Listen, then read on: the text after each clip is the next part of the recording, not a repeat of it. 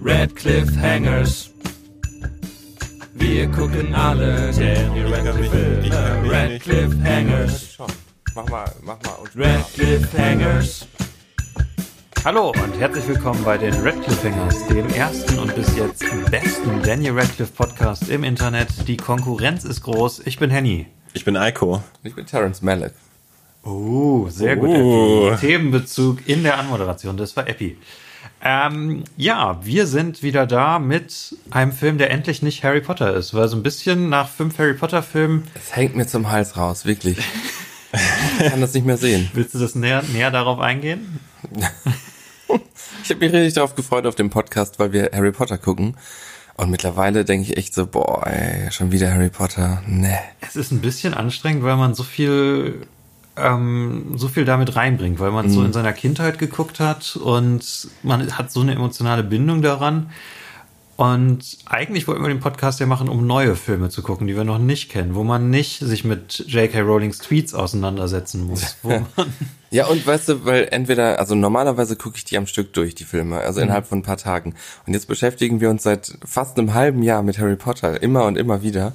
Und ich bin echt froh, dass wir heute einen ganz anderen Film gucken. Aber ich frage mich auch ein bisschen, ob das auch daran liegt, dass wir halt dann auch darüber reden. Weil ich meine, es gibt ja auch Leute, die sagen, komm hier Sonntag bei mir, wir machen Harry Potter Marathon und gucken alle Harry Potter Filme. Ja. Ähm, und das kriegen die ja hin. Das ist, es ist ja möglich. Vielleicht tun wir uns dann nur so ein bisschen schwer damit, weil wir dann auch noch zwei wir so bis lange- auch dreistündige Podcasts darüber machen. Ja, weil wir fünf Monate lang darüber reden. Normalerweise trifft sich zum Gucken, dann ist es vorbei. Dann kannst du ruhig ähm, den ganzen Tag lang Harry Potter gucken. Aber wir fünf Monate lang immer wieder Harry Potter. Habt ihr schon mal Harry Potter Marathons gemacht? Erzählt uns Ist von euren ja Erfahrungen. nicht der Marathon. das Fünf Monate so lang nur über Harry Potter reden, das müsst ihr mal machen. Dann habt ihr keinen Bock mehr ja, drauf. macht das mal.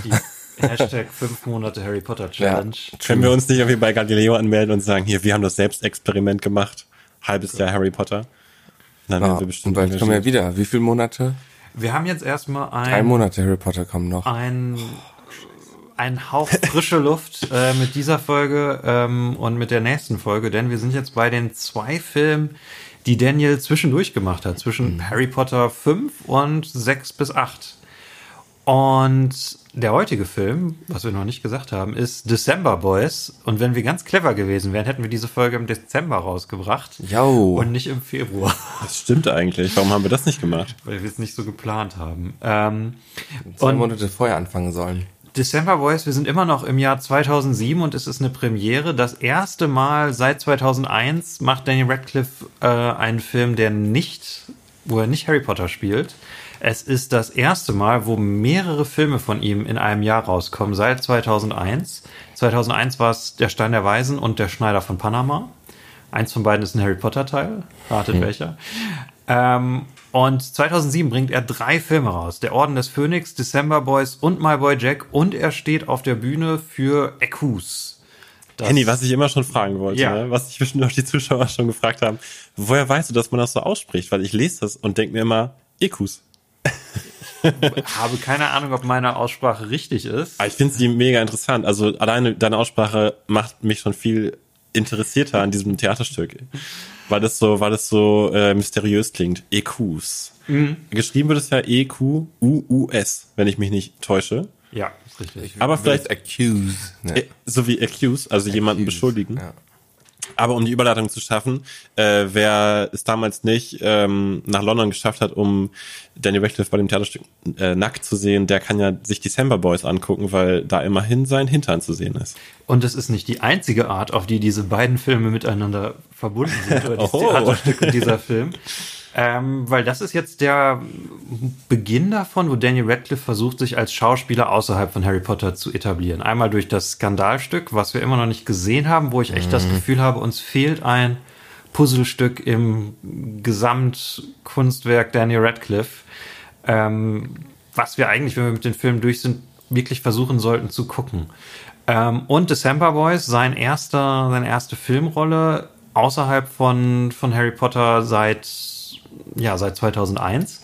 Und es ist eine ganz interessante Wahl für einen ersten, ähm, ersten Film, mit dem er versucht, sich als Schauspieler zu etablieren.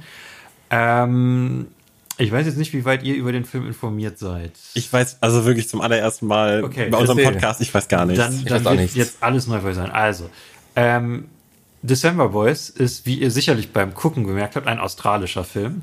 Es, Spielt in Australien, das ist mir aufgefallen. es ist auch ein australischer Film. Es ist ein australischer Indie-Film. Äh, zwar auch von Warner Brothers rausgebracht, aber kein, kein Blockbuster. Nicht das, was man denken würde, was man als Schauspieler machen würde, wenn man sich ähm, wirklich, also es ist kein logisch erscheinender nächster Schritt für so einen jungen Schauspieler wie Daniel Radcliffe. Der Film hat ein 4 Millionen Dollar Budget gehabt. Wollt ihr raten, wie viel er eingebracht hat? oh, interessante Frage. 400.000. Äh, ich sag, ich sag 800.000. Du bist näher dran, 1,2 Millionen. Ah, okay. Ähm, wurde damals auch vergleichsweise stark beworben. Also man findet sehr viele Interviews mit ihm. Ich weiß auch noch in der in unserer Fernsehzeitschrift, die wir damals in unserer kleinen norddeutschen Stadt gelesen haben, gab es auch ein Interview zu diesem Film. Man hat wirklich versucht, diesen Moment mitzunehmen. Die erste Danny Radcliffe-Rolle außerhalb von Harry Potter, die, die erste große Kinorolle seit Der Schneider von Panama, wenn man den tatsächlich zählt. Ähm, und äh, er ist in allen möglichen Shows aufgetreten. Es gibt sehr, sehr viele Interviews dazu. Aber kein Mensch hat's geguckt. 1,2 Millionen. Ähm, und noch weniger Leuten hat's gefallen. Also die Rezensionen bei Rotten Tomatoes sind so 45% positiv. Von den Zuschauern oder von den Kritikern? Von den Kritikern, Zuschauern. so wie bei Super, ne? Wäre jetzt nicht der Vergleich, der sich mir aufgedrängt hätte. Für die, die es nicht kennen, Super ist ein, ein ultra brutaler Superhelden-Satire-Film von James Gunn. Äh, ganz so schlimm ist oder ganz so krass ist December Boys nicht. Das hat Ähm, mich einfach nur neulich gewundert, dass der auch so einen schlechten Rotten Tomatoes Score hat. es ist, ja, wobei, ich meine, man muss ja bei Rotten Tomatoes Scores auch aufpassen, wenn was 90% positive Bewertungen heißt, heißt das ja nicht, dass 90% der Leute den Film wirklich gut fanden. Wisst ihr, wie das Nee. Rotten Tomatoes System funktioniert? Nee. Über den Satz muss ich erstmal ein bisschen nachdenken. ähm, Rotten Tomatoes hat ein unglaublich verwirrendes Design, weil ähm, die, das, was die Seite dir zeigt, groß in, in Zahlen und in diesem, dieser Prozentanzeige, äh, ist nicht die tatsächliche Bewertung, sondern von den ganzen Rezensionen, wo die, sagen wir mal, auf einer 1 bis 10 Skala, auf welcher Seite die gefallen sind. Ob das jetzt Positiv oder negativ? 1 bis 5 Punkte oder 6 bis 10 Punkte mit 10 als Bestes sind. Ähm, und die eigentliche Bewertung ist nochmal als ganz kleine Zahl bei Rotten Tomatoes dazwischen eingetragen, wie gut die Leute es tatsächlich fanden. Ähm, ja. Vielleicht als Vergleich, äh, Fantastic Beasts 2 hat 35 Prozent. Oh, dann ist dieser Film ja besser bewertet als Fantastic Beasts Okay. 2. Ja, immerhin. Ähm, es ist auch wieder ein Film, wie wir gerade gesagt haben, den fast niemand gesehen hat. Ähm, und äh, wer, wer möchte mal die Prämisse dieses Films zusammenfassen? Also ich kann es mal versuchen. äh, es geht um vier Waisen in Australien, ähm, die in einem Kloster aufwachsen unter der strengen Hand äh, von Klosternonnen. Ähm, alle ungefähr so zwölf Jahre alt, nur Daniel Radcliffe ist ein bisschen älter, vielleicht so 14, 15 vielleicht maximal.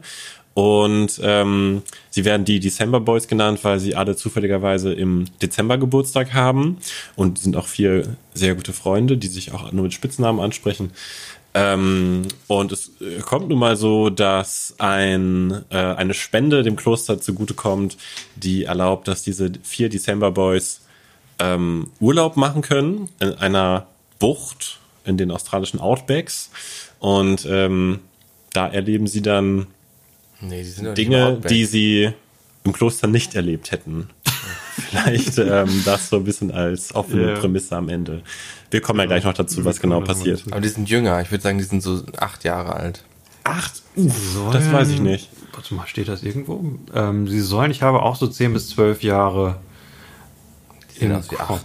Ähm, vielleicht die, die kleinen 10, Kinder 11. sehen wirklich sehr, sehr klein aus. Ähm, Es steht tatsächlich nichts zum Alter. Also Daniel Radcliffe ist ungefähr 17, als er das macht. Oder ach, nee, 18 müsste er sein, Damit- 2007. Also es sind so Grundschüler. Nee, 17, als er es gedreht hat. Er wird es ja ein bisschen vorher gedreht haben.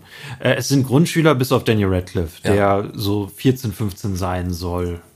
Ja, Äh, sagen wir vielleicht dem so, Film, ja. dass die anderen drei es sind ja vier. Er ist 14, 15, die anderen drei vielleicht elf. Ja. Also es ist schon noch ein Sprung drinne, ne? nur um das zu sagen. Also nicht Genau, der Jahre, Sprung wird auch nachher inhaltlich signifikant auf jeden Fall. Ja. Genau. Und ja, was den Film wirklich vor allem ausmacht, ist Daniel Radcliffe, der als, als Hauptdarsteller, das ist auch die, was groß, was in der Marketingkampagne gefahren wurde. Er ist der, ähm, die, die erste Daniel Radcliffe-Rolle. Er ist der große Star in Australien. Ähm, war es scheinbar eine Riesensache, dass der Harry Potter Star jetzt da ist für einen australischen Film. Und es wurde wohl viel belagert und äh, Radiosender haben irgendwie versucht, ihre Zuhörer dazu aufzurufen, ähm, Hinweise darauf zu geben, wo gedreht wird und äh, Oh, zu gucken. Wahnsinn. Ja, also ein riesen Medienrummel und dafür, dass dann nur 1,2 Millionen rausgekommen sind, ist schon sehr traurig. Äh, aber auch verständlich, muss ich sagen. Ich mag den Film nicht so. Aber äh, Henny, weißt du denn ähm, äh, zufälligerweise, was sonst so australische Filme einspielen? Ich kenne nämlich sonst, glaube ich, gar keinen. Ich, ich glaube, es gibt noch den einen mit äh, Nicole genau Kidman mit Nicole und, Kidman äh, und Hugh das Jackman. ist ja ein amerikanischer Film. Ist das ein amerikanischer Ja. Film? Okay. Australia heißt. Ist denn Mad Max ein australischer Film? Mad Max ist tatsächlich der große australische Film. Okay, ähm, ja. Oder äh, Schweinchen Babe. Oh, in den 90ern, ja. Ist Ach, der, cool. Wusstet ihr nicht, dass Schweinchen Babe von George Miller ist? Der Mad Max gemacht ja, hat? doch, doch, doch, ja, klar. Ich habe hab letztens mal, vor ein paar Wochen habe ich den ersten Schweinchen Babe gesehen. Der ist so gut. ja, der ist richtig gut. Ich, ich habe fast Mit, äh, wie heißt geweint. der, äh, der, der alte? Den lange nicht mehr gesehen. Ähm, dieser Charakterdarsteller. Harris, oder wie heißt der? Ja, ich weiß, wen du meinst. Ähm, der den Bösen in Ja. L.A. Ähm, Confidential spielt. Westworld. Ja, ähm, ich Harris oder sowas. wir, blenden, wir blenden es hier ein. Nein, wir finden das jetzt raus. ähm, Woody, äh, Woody, Woody, Woody Harrelson? Harrelson oder sowas? Ah, der Ed Harris. Woody Harrison Ed- könnte Ed- sein Sohn es ist aber sein. nicht Ed Harris. Es Nicht ist, Ed Harris? Äh, er sieht ihm nur sehr ähnlich. Es ist äh, d- d- d- d- ähm, Äh, James Cromwell ist das. Das ist nicht Ed Harris. Nee, der sieht ihm sehr ähnlich, aber es ist James Cromwell. Aber der ist auch in, in Dutzenden Filmen. Witzig. Also ich finde ihn auch sehr gut. Ähm, und um zu December Boys zurückzukommen, ähm, ist nicht so gut wie Schweinchen Babe. Schweinchen Babe, der bessere australische Film, guckt Schweinchen Babe. ähm, die anderen Echt Schauspieler. findest du Schweinchen Babe besser als Mad Max? oh Gott. Uh. Es kommt drauf an, welcher Mad Max. Ganz anders. Uh. Nein, ey. Äh, so wie die Mad Max. kommt und drauf an, welcher Schweinchen Babe. Ich habe den zweiten leider noch nicht gesehen. Ich möchte den unbedingt sehen. Seit Mad Max? Äh, den zweiten Mad Max habe ich gesehen. Ich habe den zweiten Schweinchen Babe noch nicht gesehen. Das wäre auch ein interessanter, eine interessante Podcast-Reihe zu sagen, ähm, wir gucken jetzt alle in Anführungsstrichen wichtigen australischen Filme. Welches ist der unsere Top 5 australischen Filme? Welches Mhm. sind unsere Top 5 italienischen Filme? Das würde extrem viel Recherche nächster Podcast. Äh, auf jeden Fall verlangen, aber auch dachte, interessant eigentlich. Für unseren nächsten Podcast hatte ich schon den Namen. Wir machen es über Daniel Craig und nennen es Crack Addicts. Ja, finde ich auch Ja, gut. finde ich richtig gut. Ja. Und danach machen wir Australian. Australian She Shepherds. Australian Cinema. Ähm, mein ursprünglicher Punkt war, Oder wir machen Daniel Brühl und dann nennen wir das Brühl im Glanze. dieses Glückes. Dieses Glück ist. Ja, das ist okay. Crack Addict ist besser. Letztens nämlich den, den einen der ersten von Daniel Brühl gesehen, wo er einen Boah, Menschen mit Schizophrenie spielt. Das ist richtig krass, wo er Stimmen hört und alles. Ah, Äh, äh, ähm? Christian, an die deutsche Nationalhymne ist das eine Anspielung. Vielleicht schon mal gehört? Weiß ich jetzt gerade nicht. Ach, ach so, die ähm, von diesem Land jetzt. Die Fußballhymne. Das Lied, was die beim Fußball singen. Ja, genau. Ja, das kenne ich, ja, stimmt. Das Ähm. von der Melodie her kann ich. Ähm, dann Brühl, mhm, okay, also sind wir wieder bei. Frühe Schweinchen Babe, December Boys. Weg zurück. Ähm, man kann gar nicht so viel Australischen. zur Einordnung zu diesem Film sagen, weil die meisten der anderen Schauspieler nicht so weitreichende Karrieren hatten oder nicht so viel Bekanntes gemacht haben, ähm, weil es natürlich auch eine australische Produktion ist.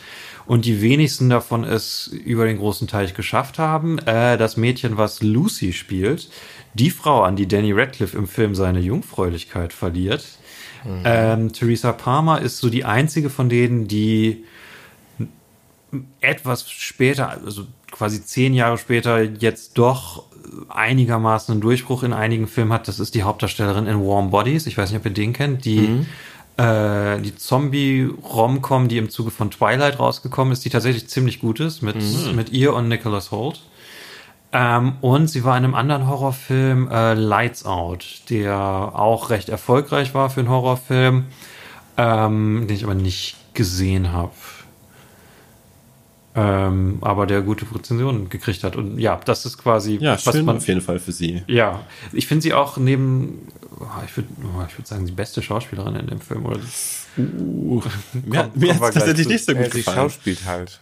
Ich glaube, ich glaube, Henny, ich glaube, wir haben sehr unterschiedliche Meinungen zum Film heute. Oh, da, oh Gott. Ja, ich bin gespannt. ähm, und das Einzige, was man zur Einordnung noch wirklich sagen kann, der Regisseur Rod Hardy äh, ist ein von diesem, das ist sein vorletzter Film. Er hat 2011 noch einen Film gemacht. Seine Filme hat man alle nichts von gehört, aber er hat sehr viel Serien gemacht. Er hat bei Akte X, Battlestar Galactica Regie geführt, äh, Dollhouse und dergleichen. Und ähm, er hat einen Film in seiner äh, Biografie, den äh, The Mentalist hat er auch gemacht für Christian, unseren The Mentalist-Gucker. Ähm, einen Film in seiner Biografie, der, der ein bisschen berüchtigt ist, ähm, wo ich das gesehen habe, gedacht, okay, das ist jetzt derjenige, der eine Coming-of-Age-Story mit Daniel Radcliffe in Australien gemacht hat. Ähm, wisst ihr, dass es einen Nick Fury TV-Film gibt mit David Hasselhoff als Nick Fury? Nein. nee. Nick Fury nicht schwarz? Nein, das ist Samuel L. Jackson. Äh, in den Comics war er es tatsächlich jahrzehntelang nicht. Er war, da war er weiß. Ähm, und dann, soll ich das erklären? Ist das zu nerdig? Ja, komm. Ähm, Zur Not schneiden wir es raus. Marvel Comics um die 2000 herum hatten die die Idee, es ist unglaublich schwierig, in Comics reinzukommen, ähm, weil es alles so eine jahrzehntelange Backstory hat und du musst das und das gelesen haben, um es zu verstehen. Es ist für neue Leser nicht, äh, nicht einsteigerfreundlich. Also haben sie sich gedacht, okay, wir machen jetzt eine einsteigerfreundliche, äh, wir starten unser quasi ein zweites Comic-Universum mit unseren bekannten Figuren und machen das einsteigerfreundlich ähm, und haben das in quasi in 90er-Manier, obwohl es die frühen 2000er war, das ultimative Universum genannt, wo dann alle Figuren nochmal neu eingeführt wurden. Und da wurde Nick Fury dann neu eingeführt und äh, war schwarz und sah aus wie Samuel L. Jackson. Und so ist Samuel L. Jackson später an die Rolle quasi gekommen. Ähm, Und gibt es das alte Universum auch noch?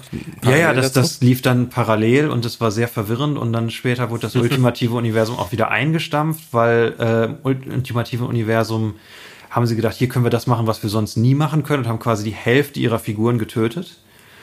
ähm, und, und haben versucht, modern und edgy zu sein. Also der Hulk zum Beispiel in dem Universum ist ein Kannibale und frisst Menschen. Oh, krass.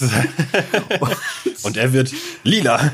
Nein, er ist, er ist gräulich tatsächlich, weil grün ist zu comichaft. Ähm, und es gibt oh, eine sehr berüchtigte Szene, wo sie ihn äh, quasi damit, äh, wo sie ihn einfangen müssen und sie müssen ihn reizen und äh, sie reizen ihn damit, dass sie äh, ihn quasi die ganze Zeit schwul nennen.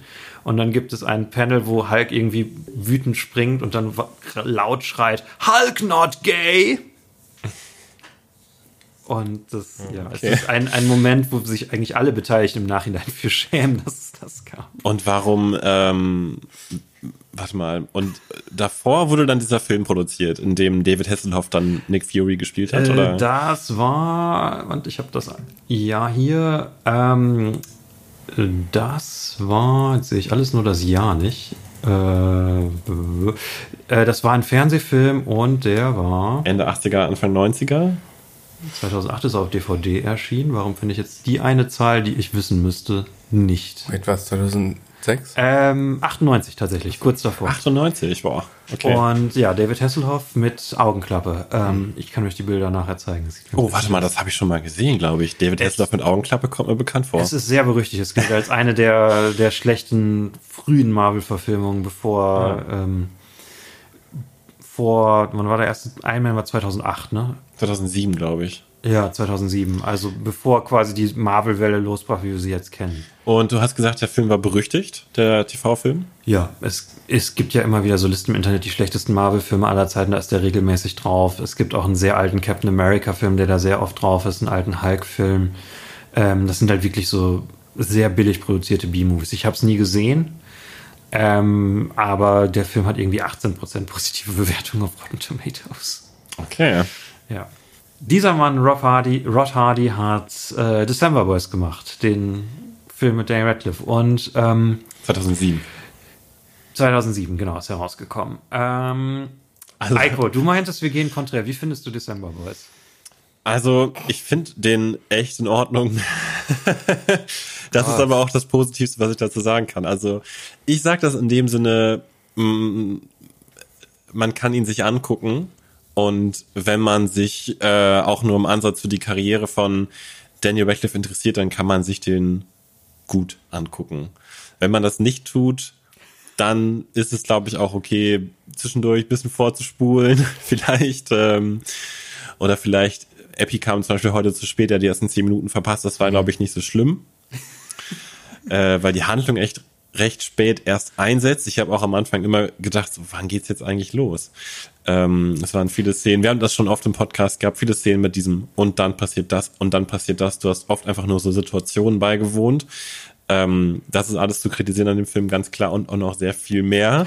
Äh, unter anderem der wirklich seltsame Einsatz von Slow Motion, auf den wir auf jeden Fall noch zu sprechen kommen müssen. Aber im Großen und Ganzen hat es mich nicht so gestört, ihn anzugucken. Hat dich also nicht allzu sehr gestört. Hat mich nicht allzu sehr gestört. Ne? Weiß auch nicht genau. Ich saß da und habe geschaut, aber das. ja, Ich habe ich hab nichts gesehen. Also in der Roger Ebert Review sagt er äh, an einer Stelle, es gab, er hat, er formuliert es sehr freundlich, es gab Dinge, die ich nicht verstanden habe. Ich fand, es war so ein Film, wo du so denkst, so irgendwie, ähm, so die Landschaft richtig schön, das Setting irgendwie toll und auch die, ich fand die Schauspieler auch sehr gut. Und es gab so Sachen, die mich durch den Film getragen haben, zum Beispiel die Dynamik zwischen den Kindern. Kindern? Habe ich komisch gesagt, oder? Bisschen schon, sag's nochmal. Die Dynamik zwischen den Kindern. Das war jetzt noch komisch, du sag's nochmal. Die Dynamik zwischen den Kindern. Jetzt war's nochmal für mich, also Okay. klang eigentlich ganz okay. Das zum Beispiel fand ich, das hat mich total, ähm, hat mich so ein bisschen durch den Film getragen, aber dieses Gefühl, wann geht die Story los, hatte ich die ganze Zeit. Äh, Wir haben jetzt auch noch nicht merkwürdig. Eiko hat ja schon angerissen, worum es ungefähr Ach ja, geht. Ein, ein Sommer in Australien, wo diese Waisenhauskinder ähm, Aber sie kommen aus ein- dem ein- Outback. ein- Ja, sie ein kommen aus dem Outback, das war falsch. Genau. Sie kommen aus dem Outback und sind auf, auf Kangaroo Island oder da in der Nähe. Outback ist so, das sein. ist so das Hinterland, das ist so. Das ist Hinterland. Die sind jetzt mal, Die Weiten der australischen Natur. genau, also wenn wir euch ein. Bild, wenn wir euch ein Bild malen sollten für den Film, dann stellt euch eine wirklich malerische, malerische Bucht vor mit äh, Sandstrand und direkt an diesem Sandstrand, also nicht mal 30, 40 Meter vom Meer entfernt, sind ähm, so fünf, sechs Häuser. Und im Prinzip spielt der ganze Film nur in dieser Bucht, bis auf die ersten zehn Minuten, die im Kloster spielen. Und äh, es ist wirklich ein wunderschöner Ort, also ein absolut schöner Drehort, äh, schöne Bilder auf jeden Fall. Ähm, und die vier, unsere vier Dezember Boys kommen halt äh, unter bei zwei, einem älteren Ehepaar, ähm, dem Ehepaar McAnge. Ähm, und jetzt habe ich meinen Faden ein bisschen verloren. Henny, du Wir wolltest haben, auch noch, einsteigen. wir, haben, wir haben zwei wichtige Sachen, die wir noch sagen müssen. Du hast ja eben gesagt, die Kinder haben, äh, haben Spitznamen. Ja. Ja. Ähm, wir sollten sagen, was diese Spitznamen sind, weil sie sind ähm, großartig. Daniel Radcliffe spielt einen Charakter mit dem Namen Maps, Weil er. weil er, äh, das, das ist immer das Große. Es wird später im Film erklärt, warum er die hat. Weil er, äh, warum die Charaktere so genannt sind. Weil er einen Leberfleck hat, der aussieht wie. Tasmanien. so. Oder? Warte. Ja, Tasmanien. Meine War das Tasmanien? Tasmanien, ja. Ähm, ja, genau, Tasmanien. Äh, dann gibt es Misty. Das ist große Überraschung für mich Nummer eins. Daniel Radcliffe wird als erster Schauspieler im Film genannt. Äh, der ganze Marketingkampagne, das Poster, alles stellt Daniel Radcliffe in den Fokus. Er ist nicht die Hauptfigur. Die Hauptfigur ist Misty, ein, ein, eine Brillenschlange, ähm, die so kleiner. heißt, weil er oft weint. Da kommt sein Name her. Echt? Ja. So. Ähm, meine ich, oder korrigiert mich, wenn ich jetzt falsch liege. Ich habe hier auch noch mal auf Wikipedia stehen auch noch mal, warum die so heißen. Äh, nee, hier steht called so because he is considered a waterworks, also er weint sehr viel. Ja, okay. Äh, dann gibt es Spark, der einmal fast das Waisenhaus angezündet hat, deswegen Spark, Funke. Ja, ja, richtig, stimmt. Ähm, und Spit, der, weil sein Großvater im Zweiten Weltkrieg eine Spitfire geflogen ist, heißt dieses Kind Spit. Und es spuckt halt. Und er spuckt Und er richtig gut. spuckt gerne, ja. Ja, und weit. Ähm, und gut. ich, Weit fand, und gut. ich fand die Namen sehr albern, muss ich sagen. Also, Es sind halt das hat sehr mich sehr rausgerissen. poetisch-literarische Namen, ne? Das ist sowas, also ich hatte das Gefühl, das ist was, was in einem Buch funktionieren kann. In einem Film musst du richtig dafür arbeiten, dass es funktioniert. Also ich habe mich, ich habe mir normale Namen für diese Kinder gewünscht. Also ich fand, für mich hat's funktioniert, einfach weil die als vier schon so eine verschworene Einheit waren. Und ich finde, das ist was, worin der Film wirklich erfolgreich ist. Äh, er schafft es dem Zuschauer, das so darzustellen, dass das einfach wirklich vier ähm, beste Freunde sind, die aber eigentlich noch mehr als Freunde sind. Äh, Im Prinzip sind sie wirklich wie Brüder. Äh, sie haben ja alle eben diese eine Gemeinsamkeit, nämlich dass sie ihre Eltern verloren haben, alle jeweils. Ähm, und dadurch haben die einfach so eine Beziehung zueinander aufgebaut, die äh, über eine Freundschaft hinausgeht und die, die kebbeln sich ähm, wie richtige Brüder, können von dem einen auf den anderen Moment sich ein bisschen prügeln und ähm, verfolgen sich irgendwie auch die ganze, also haben so Verfolgungsjagden, alles Mögliche. Also jetzt im Sinne von, die rennen sich halt irgendwie Sie, sie rennen sehr viel im Film. rennen sich über den Weg und alles Mögliche. Ähm, das, das schafft der Film wirklich toll und deswegen äh, habe ich denen diese Namen eigentlich auch abgenommen. und fand das, fand das passte eigentlich, weil die so ein bisschen in ihrem eigenen Universum lebten. Es gibt ganz am Anfang so eine Szene, da sieht man, wie die vier noch im Kloster sind und die haben halt so einen riesigen Schlafraum, in dem äh, die alle zu einer bestimmten Uhrzeit ins Bett gehen müssen und das Licht wird ausgeschaltet. Und das ganz, ganz viele Reihen an Betten. Ähm, und die vier kümmern sich auch nur um sich gegenseitig. Also alle anderen sind eigentlich egal. Diese vier sind wirklich unsere Einheit und die bauen sich ja dann sozusagen auch selbst als Kinder so ein bisschen ihr eigenes Universum auf und in diesem Universum herrschen halt diese Namen vor. Also ich find's, ich fand's okay. Ja, ähm, ich, ich wollte erstmal noch die Prämisse sagen, ähm, bevor wir dazu kommen, was für uns funktioniert hat und was funktioniert. nicht Okay. funktioniert hat. Für mich hat nichts davon funktioniert. Nichts, alles klar. Muss ich sagen. Ähm, die eigentliche Prämisse des Films ist nämlich äh, an diesem Strand, ähm, wo die vier ihr Weihnachten verbringen, ähm, lebt ein Paar, bestehend aus einem Motorradfahrer, von dem die vier annehmen. Er ist aus einer Stuntshow, aus einem Zirkus, so ein, ein Motorrad-Stuntman, ähm, zusammen mit seiner französischen nackt badenden Freundin. Ähm, Ich würde auch nackt baden gehen, wenn ich da wohnen würde. und ähm, die vier oder einer der vier überhört, dass dieses, dass der Motorradfahrer, der Mann aus diesem Paar, sagt, dass sie gerne ein Kind hätten und schließt daraus, Und dass sie keins kriegen können. dass sie keins kriegen Ja. können, Mhm. genau, äh, wegen einem Motorradunfall, auf den wir sicherlich noch zu sprechen kommen. Ähm, und in so einem Nebensatz sagt dieser Typ, ja, ich könnte mir vorstellen, eins von den Kindern zu adaptieren, Naja, aber es ist ein Gespräch, wo der Pastor das vorschlägt. hier, genau, es wird ihm sogar nur vorgeschlagen. Er sagt, glaube ich, nicht mal selber, dass er es wirklich macht. Und daraus schließt das Kind, dass jetzt quasi äh, so ein Wettbewerb zwischen den vier Kindern ist, wer adoptiert wird. Und die vier versuchen, einen möglichst guten Eindruck zu machen, um sich adoptieren zu lassen. Das war auch eher so ein Nebenplot. Ja, aber Es, ist, es ist eigentlich die Prämisse des Films. Dass es wie ein Nebenplot ist, es liegt daran, wie die Geschichte erzählt ist. Aber das ist das, womit es quasi, was so der inciting Moment ist und was am Ende das ist, was aufgelöst wird. Würde ich auf jeden Fall auch sagen, weil ich habe auch immer gewartet, dass die Handlung losging und ich würde auch sagen, das ist der Punkt, wo es eigentlich losgeht. Mhm. Das ist was, wo tatsächlich mal ähm, was in Gang gesetzt wird, was aufeinander aufbaut. Das Ja. ist, wann ist das ungefähr im Film? 25, 30 Minuten? halbe Stunde ungefähr. Ja, auf jeden Fall. Ähm, was ich übrigens schon mal eine sehr düstere Prämisse finde.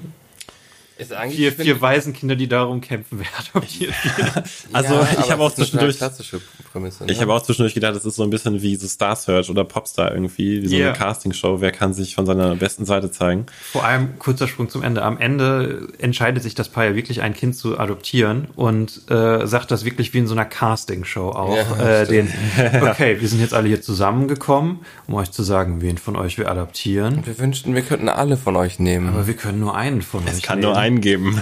Und es ist Trommelwirbel. Und, dann- dann ja, und wird's es ist aufgelöst. lange Pause und es kann wirklich nur einen geben. Aber wir haben uns für einen von euch entschieden, für den wir Und das bedeutet nicht, dass wir uns gegen einen von euch entschieden haben. ja, Ja, also eine sehr gute Heidi Klum-Imitation so am Ende. Ich nehme an, dass Heidi Tja. Klum so ist. Ich habe nie Germany's Next Top Model gesehen. Ich stelle mir so solche Shows vor. Ich so. weiß gar nicht, ob die die Leute aussortiert. Wisst ihr das? Ich habe das Geht äh, es nicht, also geht es nicht bei Germany's Next Top Model darum, dass jede Woche eine Frau ausgesucht wird, die sterben muss? Doch, ich glaube schon, aber ich weiß nicht, ob sie das. Ah, doch, sie macht, sie macht das, oder? ja, und dann, Ach doch, dann sie hat ja das Bild in der Hand, die, oder nicht? Die Frau wird dann die hat total Kamera gelallt. Ich habe das jetzt noch nicht gesehen. Die hat total gelallt, als wäre die besoffen. Wer jetzt? Heidi Klum. Heidi Klum? Ja, Wann? Die äh, im Fernsehen. Nee, hab im ich- Ernst. Wirklich, Ja. ja. Das haben die nicht rausgeschnitten. Nee. Die hat total gelallt. Wirklich. Gibt's doch nicht. Vielleicht, wenn einer von euch das gehört hat, ähm, können, wir das bitte, können wir das bitte bestätigt haben. Ich würde sie gerne auch hier Ich habe das einblenden. nur so nebenbei gehört. Okay. Ja. das ist wie so eine Urban Legend. Die hat mal gelallt. Die hat mal gelallt. Das wurde gezeigt. Ähm, ja, äh, ja, genau. Also der, der eine also erfährt es und sagt es Genau. aber seinen Freunden Ja, nicht. und es ist, es Ganz ist lange, sehr das ist komisch. so- Also ich finde generell der Konflikt, ne? für mich, ja, wenn man es Konflikt nennen kann. Also Eiko hat schon recht, es, es sind mehr, es ist mehr wieder so ein Episodenfilm. Es sind so, ähm, ich habe euch ja eben ein kleines Video über Terrence Malick äh, gezeigt. Also mich hat dieser Film sehr an einen schlechten Terrence Malick Film äh, erinnert. Es sind immer so Situationen, die kommen, die aber nicht wirklich eine durchgehende Geschichte erzählen. Es sind immer so kleine Momente und es geht viel um Natur und Ja, es sind so Erlebnisse, ne? Also Ja. zum Beispiel, vielleicht um euch ein, ein Bild zu malen, äh, davon eine Vorstellung zu geben. Die vier Boys sind am Strand und auf einmal sehen die ein Pferd, äh, was da frei rumläuft. Riesengroßes, ein schwarzes, riesengroßes schwarzes Pferd, Pferd. Black elegantes Beauty. auch, Black Beauty, und es läuft am Strand entlang. Äh, durchs Wasser auch und die beobachten das und dann äh, Schnitt nächste Szene. Und das passiert im, am, gerade am Anfang des Films halt wirklich häufig, dass man sich fragt, "Hm, warum und baut das Ganze jetzt zu was Bestimmten auf oder habe ich das jetzt einfach nur so hat sie nicht gezeigt zu der bekommen? Frau geführt? Also es, es versucht Ja, so ein Film zu sein, so über so Jugend quasi ein, ein besonderer Urlaub, wo diese Kinder wichtige Sachen fürs Leben lernen. Sie lernen über Tod ähm, etwas, sie lernen etwas über Liebe, sie lernen etwas übereinander. Und es sind aber immer so kleine Situationen und nicht irgendwie ein durchtragender Konflikt, bis auf die Sache mit den, mit der Adoption. Wer äh, Moonrise Kingdom gesehen hat von Ja. Wes Anderson, so eine Bucht ja im Prinzip auch einfach, ne? So eine Bucht, wo man zu einer ganz bestimmten Zeit im eigenen Leben was ganz Besonderes erlebt und man verbindet einfach ein Leben lang was mit dieser Bucht. Das Als- haben diese vier Jungs mit der Bucht. Als wäre Moonrise Kingdom, der Film wird ja nur in dieser Bucht spielen, mit dem, was der Junge und das Mädchen aus Moonrise Kingdom erleben und der ganze Teil drumherum mit den Erwachsenen, die sie suchen und alles, was den Plot voranbringt, als wäre das nicht da. So ähnlich ist dieser Film. Ähm, Ich dachte, ich dachte, du machst jetzt richtig, das wird nochmal richtig gemein am Ende, der Vergleich. Aber es war relativ neutral eigentlich. also, finde ich. Also, Ja, nee, auf jeden Fall. Es, es, es sind halt wirklich viele kleine Episoden, ähm, die, ja, ähm, also, ja, bevor wir dazu kommen, würde ich gerne noch einen Schritt zurückgehen zum, zum Anfang des Films, äh, weil eines der Probleme, was ich mit diesen Episoden auch hatte, was du auch gerade so ein bisschen schon angesprochen hast, ist, dass der Schnitt zwischen den einzelnen Story-Elementen, der, der Schnitt im Film, wie der Story-Flow strukturiert ist, finde ich sehr seltsam und sehr abrupt häufig. Und ähm, das geht direkt am Anfang los. Äh, jetzt auch für Effi, die Sachen, die du quasi verpasst hast. Der Film startet eigentlich mit einem richtig coolen Tracking-Shot, wo du über wo quasi da im, im Waisenhaus schon so ein, so ein Adaptionsmarkt ist, wo sich ein Paar die Kinder anguckt und guckt, die stehen alle in einer Reihe und die gucken, welches von denen ist am süßesten, welches nehme ich jetzt mit. Und die Kamera fährt über unsere vier Hauptfiguren lang über ihre Gesichter, wie sie da quasi an ihnen lang gegangen wird. Und dann wird quasi schon geschnitten dahin, wie sie äh, mit dem Auto durch das australische Outback zu diesem Ort fahren. Dann wird zurückgeschnitten zu der Szene, wo sie irgendwie nachts äh, da sind und Daniel Radcliffe raucht in diesem Schlafsaal und die vier Kinder sind da. Äh, dann wird zurückgeschnitten zu dem Tag, wo, ähm, wo diese Besichtigung da im, im Waisenhaus ist, wo das Kind ausgesucht wird und wie die vier Kinder dann dem ausgesuchten Kind ihre Ärsche zeigen von dem Balkon aus. Dann ist man irgendwie wieder im Outback und es, es sind irgendwie mehrere Zeitebenen miteinander geschnitten, obwohl es überhaupt nicht sein müsste. Es gibt von irgendwem das berühmte Zitat, äh, Film ist This happens while this happens. Ja. Also, dass, dass die höchste Kunst sozusagen ist, diese beiden Sachen passieren gerade gleichzeitig. Und du willst irgendeine Verbindung dazu herstellen. Kann man auch in in vielen Star Wars-Filmen sehen, wenn irgendwie von einem Ort zum anderen geschnitten wird. Ähm, ja, das wäre nicht das beste Beispiel. Ähm, und vielleicht wollten sie da sowas erreichen, dass man Aber es ist ja nicht Zeit, es sind ja mehrere Zeitebenen und es, es kommt Mm. Ja, ja, nie ja, wieder im zeitgleich. Film. Es, es ist sehr, also den ersten Tracking-Shot fand ich richtig gut und dachte so, um bei deinem Konzept zu bleiben, man muss ab dem ersten Shot sich in guten Händen fühlen. Äh, dachte ich mir, okay, das sieht cool aus, das ist cool gefilmt, das ist eigentlich cool, dass wir die Charaktere so treffen. Und dann kommen direkt diese seltsamen, harten Cuts, die irgendwie diese Zeitebene vermischen. Ähm, und ganz viele der, der Szenen, der Schnitte im Film sind sehr abrupt und es, es kommt kein richtiger Flow auf.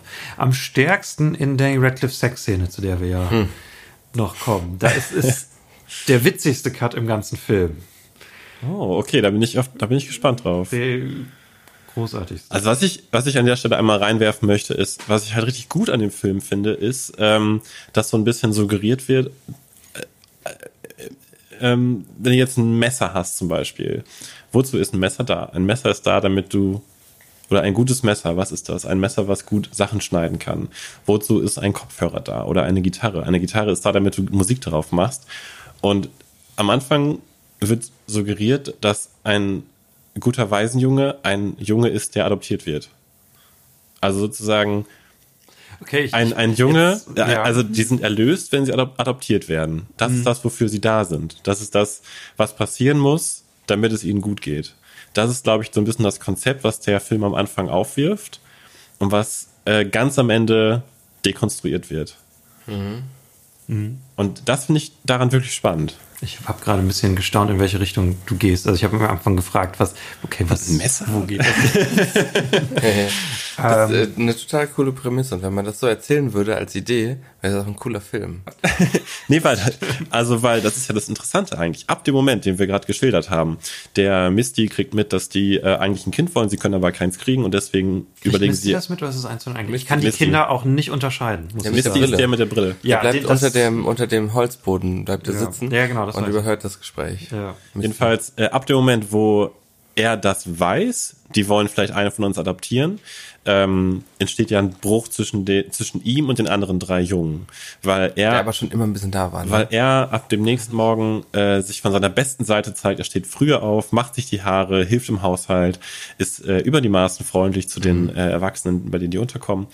Ähm, und sobald die anderen drei mitbekommen, dass die Möglichkeit besteht, adoptiert zu werden von diesem jungen Paar, machen ja zumindest die anderen beiden, nicht Daniel Radcliffe, aber die anderen beiden machen ja mit. Also irgendwie so wie so ein, wie so ein automatischer innerer äh, Reflex, der nicht weiter, über den nicht weiter nachgedacht wird. Ja, wir wollen adoptiert werden. Und das finde ich richtig spannend an dem Film und das finde ich ein spannendes Konzept. Es wäre ein interessantes Thema, wenn der Film was damit gemacht hätte. Wenn er es Ähm, noch ein bisschen expliziter gemacht hätte, wenn, vielleicht, ja. Wenn es quasi nicht nur am Anfang dieses wäre, ähm, weil es wird ja auch nie irgendwie hinterfragt, dass diese ganze Prämisse ja irgendwie pervers ist. Das, da sind vier Kinder und wir suchen uns jetzt eins aus. Äh, am Anfang wird quasi genau das im Waisenhaus als sehr bedrückend filmisch eingefangen und die ganzen Szenen im Waisenhaus sind sehr düster und mit sehr wenig Licht gefilmt und es, es wirkt alles sehr, sehr traurig. Ähm, und am Ende entscheiden sich die Charaktere, das nehmen wir jetzt ein bisschen vorweg, äh, tatsächlich da zu bleiben. Ähm, es kommt sehr plötzlich, es wird nicht wirklich vorbereitet. Also da zu bleiben, also eben, im, im Waisenhaus, Genau, ja. Dass sie sich dafür entscheiden, Waisenkinder zu bleiben und nicht adoptiert zu bleiben und genau das machen, was du tust, äh, was du gesagt hast. Also dieses Thema ist irgendwie da. aber es kommt sehr plötzlich und es ist äh, generell ähm, filmisch holprig umgesetzt. Und, ich, also ich könnte jetzt halt äh, hier, wie heißt das nochmal? Äh, Devil's Advocate auf Deutsch. ja, der, des des, Teufels, des Advokat. Teufels Advokaten spielen und sagen, nein, der Film stellt es dar. Und zwar haben wir ja unsere großen äh, tierischen Darsteller in dem Film. Ja. Und zwar einmal das Pferd, was wir Okay, schon wir genannt müssen haben. erstmal etablieren, wie, wie, wie wir zu diesem Pferd kommen. Alles klar. Ähm, wie kommen wir zu diesem Pferd? Ich weiß es nicht. Ich habe es vor zwei Wochen gesehen. Wie wurde dieses Pferd eingeführt? Also die Jungs erkunden die Gegend und rennen halt durch die Gegend, rennen am Strand lang, klettern Mhm. auf Felsen drauf und dann entdeckt der eine, Spit, entdeckt das Pferd, das am Strand lang läuft und ruft die anderen, da rennen sie dem Pferd hinterher und beobachten das. Ja. Äh, und über das Pferd treffen sie die Frau, von der sie gerne adoptiert werden möchten, weil die in der nackt äh, badet. Der Film hat auch deutlich mehr expliz explizite Nacktheit, als ich, im, als Mhm. ich erwartet hätte, muss ich sagen. Wobei man vielleicht dazu sagen muss, es klang jetzt so, als ob sie von ihr adoptiert werden möchten, weil sie nackt badet. Der eine Dass, Junge, dass fällt- sie adoptiert werden der können, erfahren sie erst später. Sieht sie nackt und verliert das Bewusstsein. der eine Junge, ver- einer der Jungen äh, verliert mehrfach im. Film, wenn er eine nackte Frau sieht, das Bewusstsein. Es wird nie erklärt, warum. Sparks. Sparks, ne? Ist das, Das ist Sparks. Okay, ähm, mein großes Problem mit dem Film ist, ich kann mit den Charakteren nichts anfangen. Ich finde die Charaktere, ich kann die Kinder kaum unterscheiden. Nicht? Ich fand die echt klar zu unterscheiden. Ähm, dann charakterisiert mal die Kinder für mich und unterscheidet sie für Pass mich. auf, ich mache dir erstmal auch den Gruppenkonstellationen. Also wir haben vier Ja. Kinder. Soweit- soweit kann ich dir Drei folgen. davon jünger. Einer der Ältere ist eher Okay, so, so das ein bisschen auch so alles, ja. die Vaterfigur so ein bisschen. Oder vielleicht so der Onkel, der so auf die anderen aufpasst. Der große Bruder, so muss man sagen. Ne? Hm. Ähm, Das ist Daniel Radcliffe. Daniel Radcliffe, genau. Und dann haben wir also die, die beiden, die so auch so eine Einheit bilden, Sparks und ähm, Spit. Die jagen sich die ganze Zeit. Die rennen immer rum, prügeln sich und so weiter. Aber machen das nicht alle. Nee, ähm, und zwar Misty steht ein bisschen außerhalb von der Gruppe. Und zwar er ist äh, zum einen kleiner, hat eine Brille, ist ruhiger, ist so ein bisschen schüchterner, äh, in sich gekehrt ähm, und auch als einziger von den dreien religiös. Der betet zum Beispiel mit. Es gibt eine Szene, Das ist wo, der religiöseste, ja.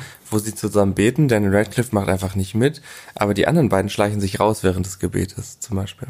Und Misty guckt die ganz verurteilend an. Und du hast den wichtigsten, oder kommst du noch dazu, was Mistys wichtigste Eigenschaft in diesem Film ist? Misty ist Fundamentalist.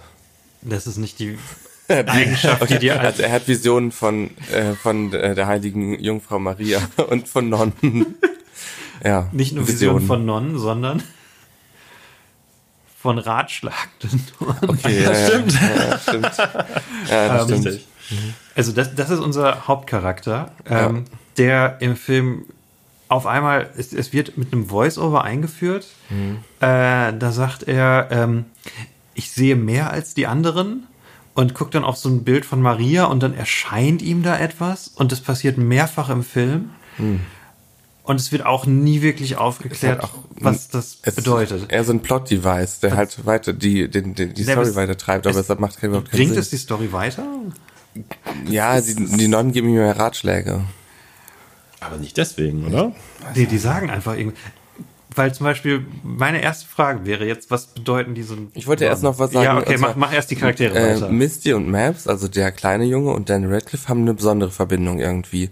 Zum Beispiel gibt es eine Szene, wo ähm, der sein Bett an das von Daniel Radcliffe ranschiebt und die, ähm, also er hat eine, er kümmert sich besonders um den schwachen Kleinen. So. Ja, würde ich auch sagen. So, und ich fand die ziemlich klar getrennt. Sp ähm, äh, Sparks, also der das Waisenhaus fast angezündet hat, ist halt der flippige. So, der ist immer schnell, der ist immer am Rennen, der ist immer laut, Aber der das ist sind der doch Sport. alle davon. Ja, aber War so ein bisschen mein Problem. Nee, vor allem ähm, Spit und ähm, Sparks. Und ähm, zum Beispiel gibt es eine Szene, wo ähm, Spit ein Auto repariert oder er, er, er, das ist immer der Typ, der immer so an Sachen rumkramt. Das sieht man mehrmals im Film. Es wird nämlich gesagt, er könnte alles reparieren. Stimmt, ja. Und dann zum Beispiel repariert er im Auto, macht er so Teile aneinander und so und ähm, später brechen sie in so einem Schuppen von so einem Angler ein und da kramt er auch so rum so. Also die Charaktere fand ich ja tatsächlich ganz ähm, gut herausgearbeitet. Fand ich auch eine interessante Dynamik. Sehr klassisch. Ja. Haben wir einen anderen Film gesehen, Heiko? Also ich bin, glaube ich, ein bisschen ähm, zwischen euch. Ähm, ich kann die auch auseinanderhalten auf jeden Fall. Ich, ich kann sagen, wer wer ist und äh, die ungefähr beschreiben, aber ähm, mir wird schwerfallen, jetzt zum Beispiel Spit und Sparks auseinanderzuhalten. Oder Spark oder Sparks? Spark. Weiß ich nicht. Spark und Spit auseinanderzuhalten und so richtig jetzt so 3D-mäßig diesen Charakter zu beschreiben. Irgendwie, was, Mhm. was, was wollen die genau? Wie, was haben die für eine äh, Art und Weise, mit Problemen umzugehen? All diese Sachen. Es machten auch nur Misty und Maps wirklich eine Entwicklung durch im weitesten Sinne. Was ich aber weil okay sich, finde. Weil sie sich beide, ja, ja, weil sich beide am Ende dagegen entscheiden, adoptiert zu werden. Äh, beziehungsweise, nee, Maps ist davon die ganze Zeit Maps, überzeugt. genau, Ist das ähm, nicht wirklich? Das Ähm, Interessante ist nämlich an der Stelle, wo wir gerade waren, die drei Jüngeren, das heißt Misty, der mit den Erscheinungen, Spit und Spark, die wollen sofort adoptiert werden, tun alles dafür. Und ähm, Maps, also Daniel Radcliffe ist ja wie gesagt der älteste der, der vier. Und ähm, deswegen haben die Jungs unter sich schon so ein bisschen dieses Gespräch, ja, würden die dich überhaupt adoptieren wollen, du bist doch zu alt. Nee, er sagt das selber.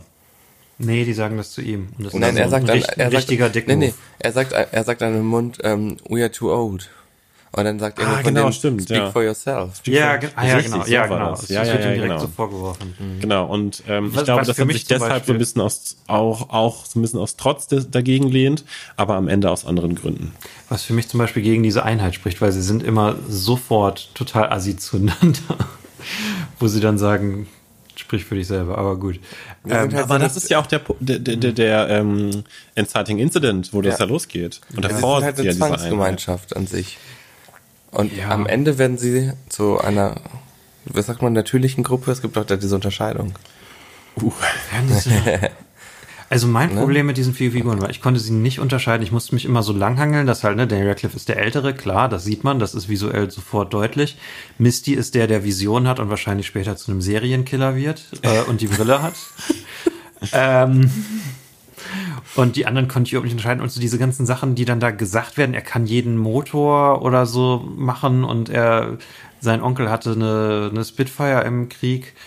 Ähm, die waren für mich in der Haft, Und in der Geschichte Doch, nicht, nicht wirklich da. Die waren alle immer am Rumtollen. Äh, die Spark haben war auch, doch auch der, der immer auf Frauen stand. Fast der hat immer immer die alles- Frauenmagazine rausgeholt und hat auch immer am Fenster ges- gespannt. Gespannt haben sie alle. ja, aber er war der, der gesagt hat, she's about to uh, get naked.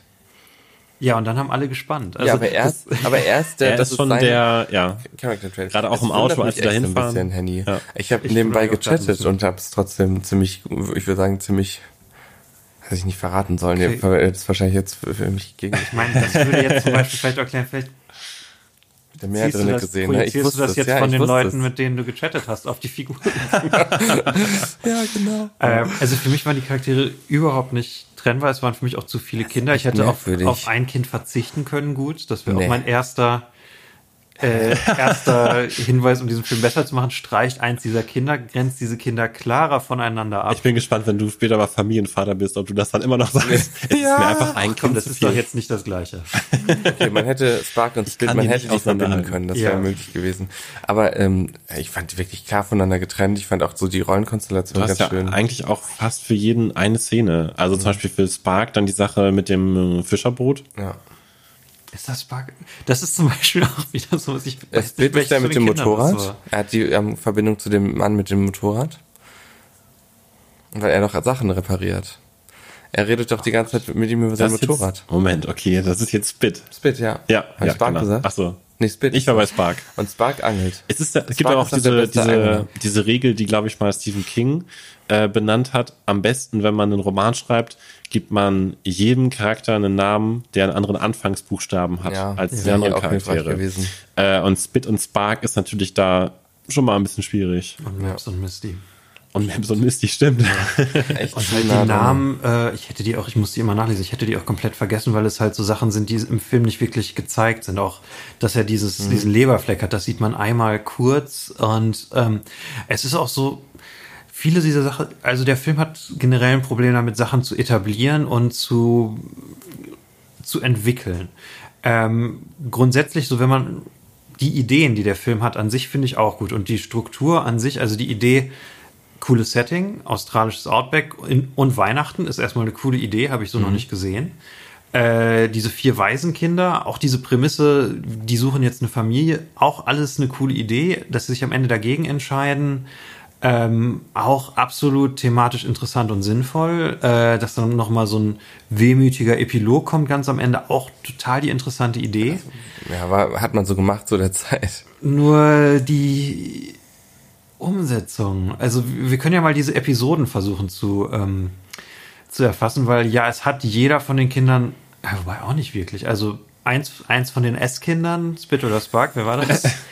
hat einen Plot, wo ein, ein lokaler Angler äh, einen besonders großen Fisch jagt. Henry. Stark. Henry. Also der Also- Fisch heißt Henry. Der ja, Fisch heißt Henry. Der Fisch heißt Henry, Der was Angler? auch. Der, der Name wird irgendwie so etabliert, bevor man überhaupt weiß, dass es ein Fisch ist, reden die Leute über Henry. Ja, aber das ist ja auch, also das ist ja Teil der Story, ne? Das hat ja einen Grund. Weil sagen. der Fisch ist ja ein Charakter in dem Film. ja, genau wie das Pferd.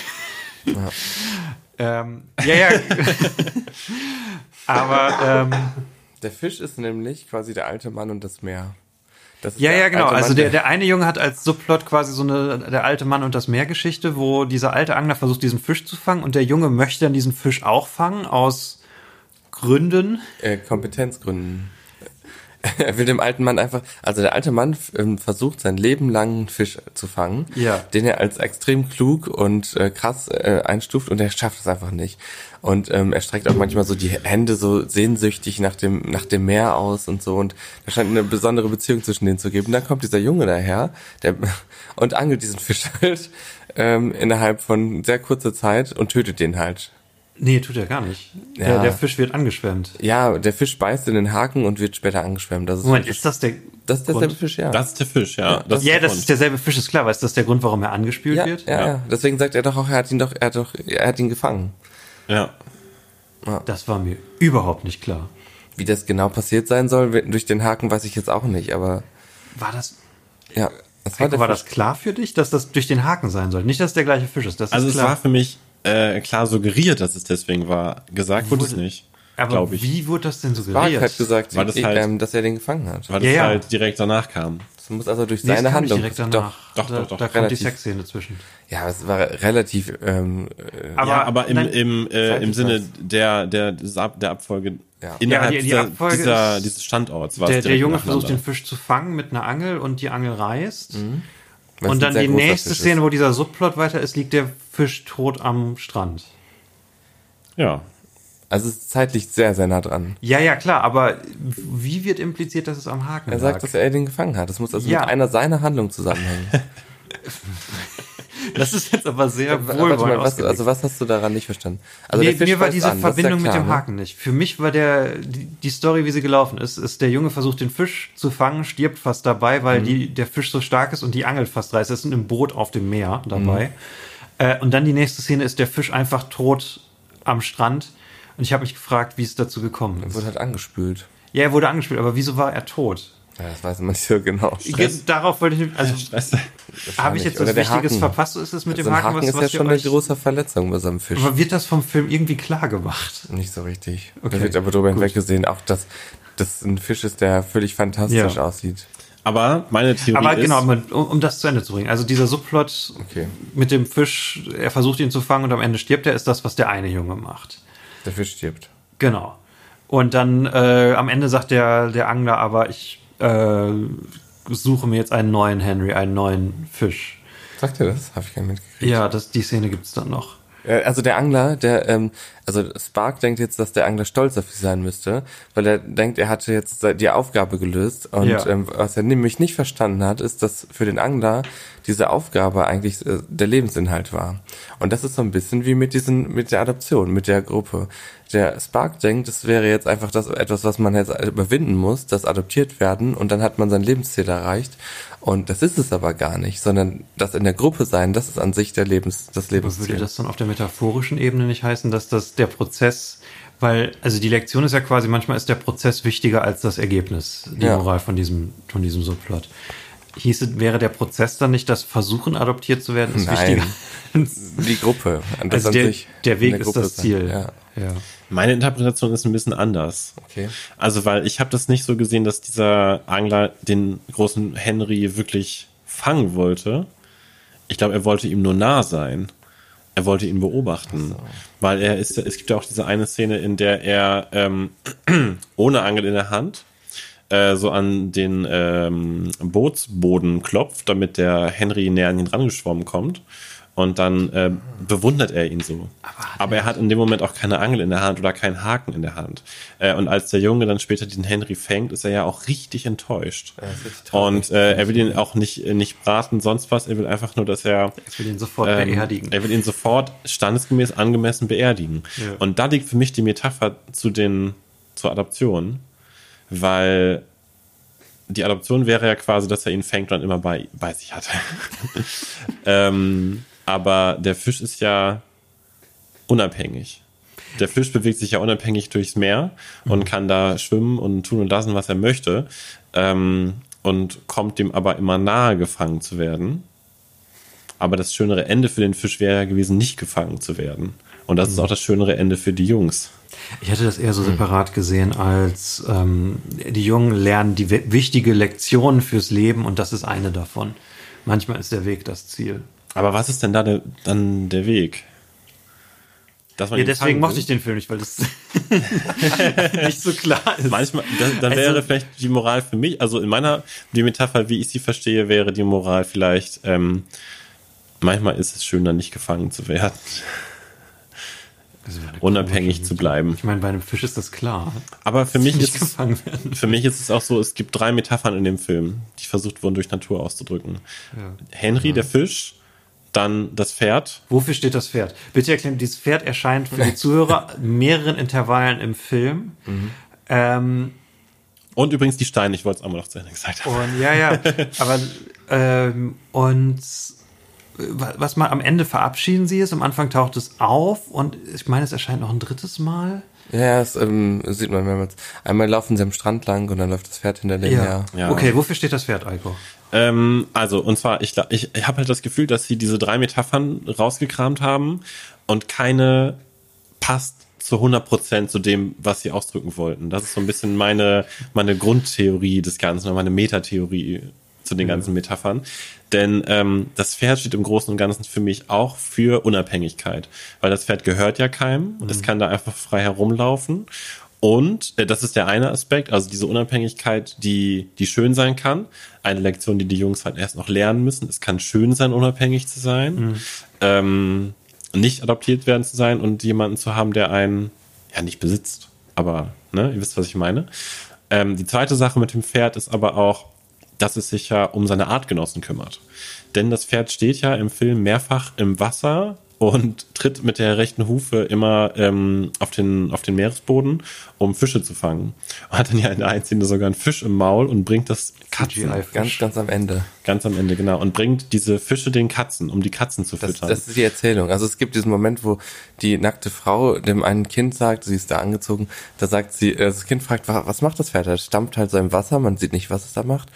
Ähm, und dann sagt die Frau, ähm, es wird äh, gesagt, dass äh, das Pferd Fische fängt und es äh, damit die Katzen füttert. Und dann sagt das Kind irgendwie, das ist ja äh, unglaublich oder so. Und dann sagt sie, ich glaube ganz viele, nee, dann sagt sie, hast du das gesehen, dass es das macht? Und dann sagt sie, ich glaube an viele Dinge, die ich nicht sehe. Ja. Stimmt, ja. Und dann Genau. kommt, am- und dann Ja, kommt am okay, Ende, kommt dann hat ja, das Pferd diesen Fisch tatsächlich im Maul. Man, also man denkt in der Szene, naja, natürlich, sie erzählt das dem Kind, um vielleicht eine witzige Geschichte, Fantasie anregen oder so. Dann hat das Pferd es tatsächlich im Maul, diesen Fisch. Und okay. Wisst ihr, woran für mich diese Metapher. Moment, auf- auf Moment, der die Metapher soll nicht Ja, ganz zu okay, Ende. Erzähl die Metapher zu Ende. Ähm, Unabhängigkeit. Und für mich ist äh, das Pferd ist so ein bisschen Maps. Also der Charakter von Daniel Radcliffe. Weil er als der älteste von diesen vier, sagen wir mal Brüdern, sich um die anderen drei irgendwie immer in der einen oder anderen Art und Weise kümmert. Und selber das Pferd ist, was im Wasser steht und Fische fängt für die anderen. Äh, und die im Blick hat und die versorgt und immer so guckt, dass es allen gut geht. Deswegen ist das Pferd für mich ein bisschen Maps. mein Problem damit. Gerne. Denn ich finde sie ja auch nicht perfekt, die Metapher. es ist, das macht tatsächlich mehr Sinn als alles, was ich mir gedacht hätte. Ich habe wirklich nur gesehen, wofür steht dieses Pferd. Es, es ist auch so, die Metapher ist nicht wirklich in den Handlungsverlauf eingebunden. Also das Pferd ist meistens irgendwie so am Rande da. Und das Einzige, wie es wirklich den Plot beeinflusst, ist, dass sie durch das Pferd äh, die nackte Französin finden. Äh, und sonst äh, stoppt der Film halt immer, wenn das, wenn die Pferdeszenen kommen, um das Pferd zu zeigen. Ähm, und man hat nicht, es, es ist nicht ganz klar emotional, was bewegt sich jetzt voran, wie ist das jetzt für die Charaktere wichtig, wie ist das jetzt für den Plot wichtig. Und diese Geschichte mit den Katzen ist einfach komisch. Also, also ich, ich, äh, ich sag mal, was, was ich besser gefunden hätte. Also der Film begibt sich ja gerade gegen Ende auf eine Ebene, die über das Zeitliche hinausgeht. Es gibt einen Zeitsprung dahin, dass die äh, Boys alle älter sind und ähm, es wird was Seltsames suggeriert, mhm. dass jetzt irgendwie später die. Lass uns das vielleicht am Ende machen, oder? Ist ja, es gehört, jetzt, es gehört jetzt zu, der, okay. zu der Pferdemetapher. Äh, denn Maps ist am Ende tot es gibt einen Zeitsprung, Maps ist vor den anderen gestorben und äh, alle sind so um die 80 und verteilen seine Asche da in dieser Bucht, weil diese Bucht für alle ja, immer so eine große also die, die Bedeutung drei, geborgen hat. Drei Jungs, die, die anderen drei Jungs verteilen seine Asche und dann gibt es einen Shot, wie diese Asche quasi wegfliegt. Das heißt, du bist als Kamera in der POV von dieser wegfliegenden Asche und guckst auf die Bucht mhm. und da stehen aber die Jungs von früher und winken dir zu. Ja. Also der, der Film suggeriert am Ende so eine Überzeitlichkeit, so eine, so eine Interaktion zwischen den Zeitebenen. So ein ganz kleines bisschen. Und ich hätte es viel, viel besser gefunden, wenn es eine Szene im Film gegeben hätte, in der Daniel Radcliffe Katzen begegnet wäre. Was? Denn, hörst du dir zu? Denn dann hätte man, am, hätte man am Ende als Zuschauer gedacht, das Pferd ist Daniel Radcliffe der als Dan Radcliffe Katzen der, füttern Pferd würde. wiedergeboren wurde und jetzt Katzen füttert, weil er in seinem eigentlichen Leben Katzen gesehen hat, die äh, Hunger gelitten haben. Und deswegen ist er jetzt da und sammelt äh, Fische für die anderen. Und das ist ein Daniel, der nö, das Pferd jetzt halt ist. Und das wäre für mich also, eine, eine für diesen Film passende und passendere weil sie ein bisschen besser erklärt gewesen wäre, Metapher gewesen. Jetzt dir quasi eine buddhistischere Version mit Reinkarnation. Ja. Äh, aber in der Vergangenheit. Oder die, diese, diese Bucht ja. ist ähm, eigentlich ein Nachleben. Und die Leute müssen da schauen, ob sie gut oder böse sind. Aber eigentlich ist es gar kein Nachleben, sondern eine Computersimulation. Und da ist es in einem modernen Gefängnis und da werden die Leute in so eine Matrix reingeschickt und da können sie dann sich mal nochmal beweisen, ob sie gute Menschen oder schlechte Menschen sind.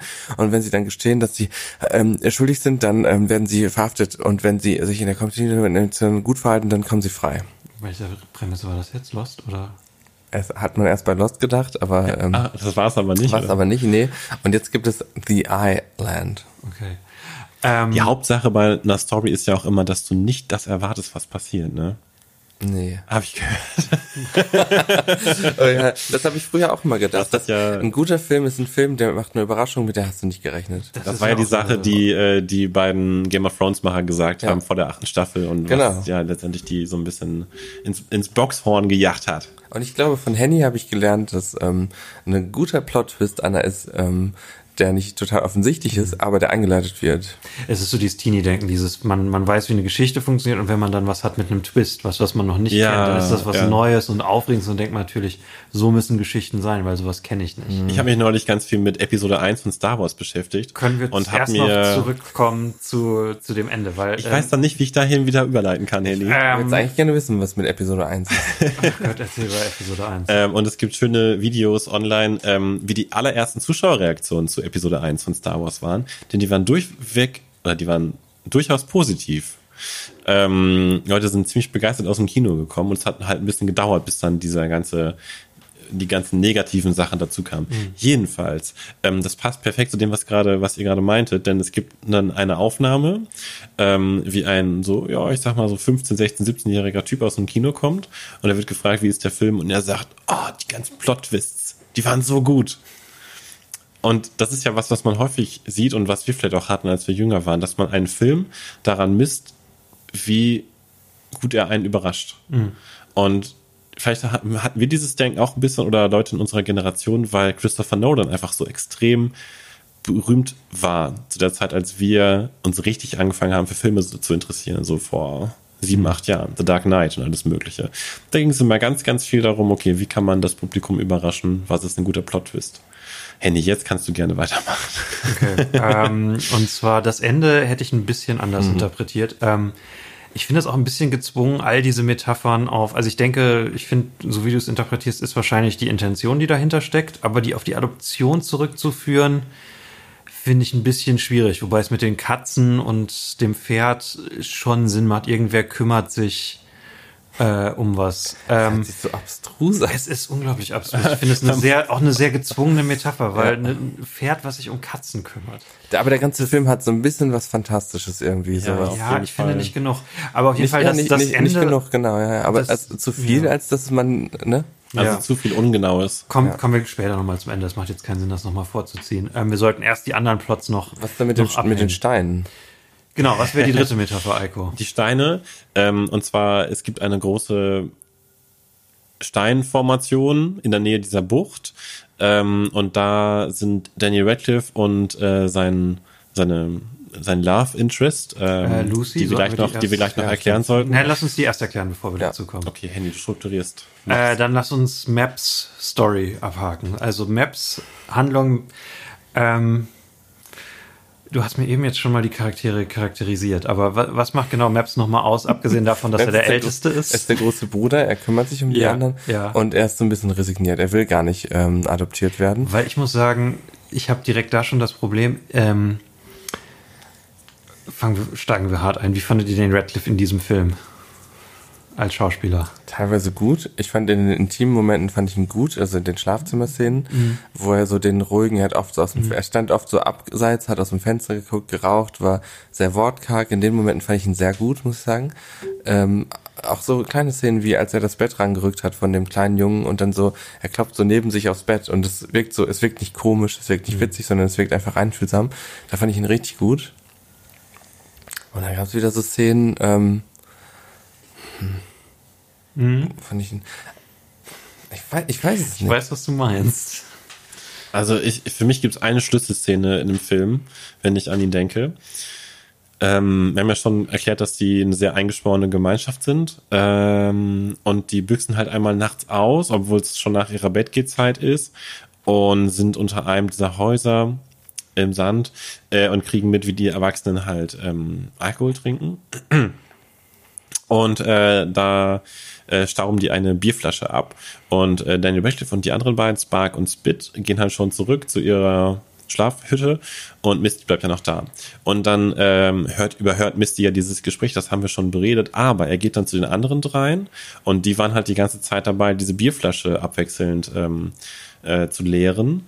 Und dann setzt sich Daniel Radcliffe mit Misty ans Bett und reicht ihm diese Bierflasche und sagt halt, so authentisch wie man nur irgendwie sein kann, äh, we left you some. Also die haben da irgendwie eine Viertelstunde oder so, hatten die schon Zeit, zu dritt an dieser Bierflasche zu nippen und sich das brüderlich aufzuteilen. Und trotzdem ist natürlich dann immer so ein bisschen Streit, wer kriegt wie viel. Du hast aber gerade einen großen Schluck genommen und alles Mögliche.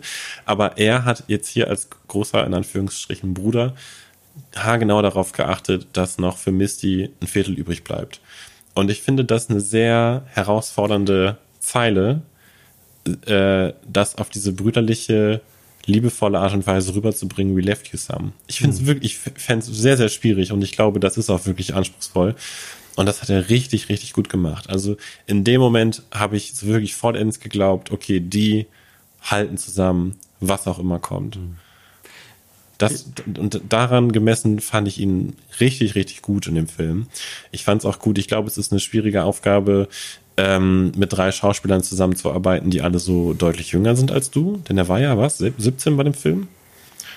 17 müsste beim Dreh gewesen sein, 18. als Und die er anderen waren ja bestimmt nur elf oder Ja. zwölf. Ähm, und das heißt, du bist ja in einer Phase in deinem Leben, wo du dich schon ganz für ganz, ganz andere Sachen interessierst. Die anderen sind noch nicht mal an, ansatzweise in der Pubertät.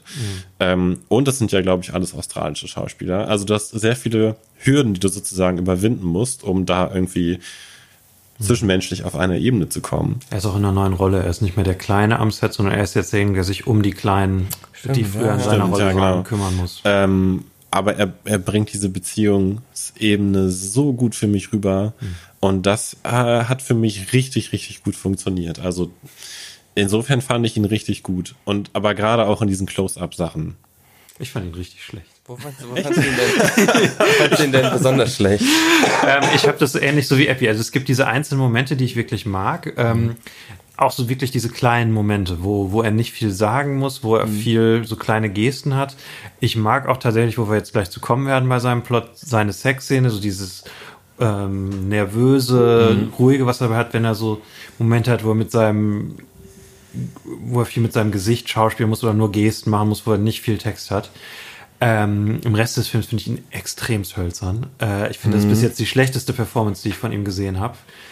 Ah, Ähm, für bis- mich bis war jetzt- dieses Hölzerne tatsächlich, es kam absichtlich rüber. Das ist das, was ich mich halt die ganze Zeit gefragt habe. Ähm, weil ich habe mich, abgesehen von diesem Aspekt mit der Brüderlichkeit, den ich auch finde, den er rüberbringt, die meiste Zeit, auch allein dadurch, dass er so groß ist und die anderen so klein sind, Ja, obwohl er ja Ähm, als Mensch gar nicht so groß ist. Ne? ja, habe ich mich halt wirklich gefragt, was ist ab, abseits davon sein Charakter? Und das wurde für mich eigentlich selten klar. So am Anfang in diesen Szenen im Waisenhaus, wo man ihn quasi kennenlernt, ist er ja jemand, der da äh, heimlich nachts raucht. Ähm, und äh, wie gesagt, später kommt die Szene, wo er heimlich Bier trinkt.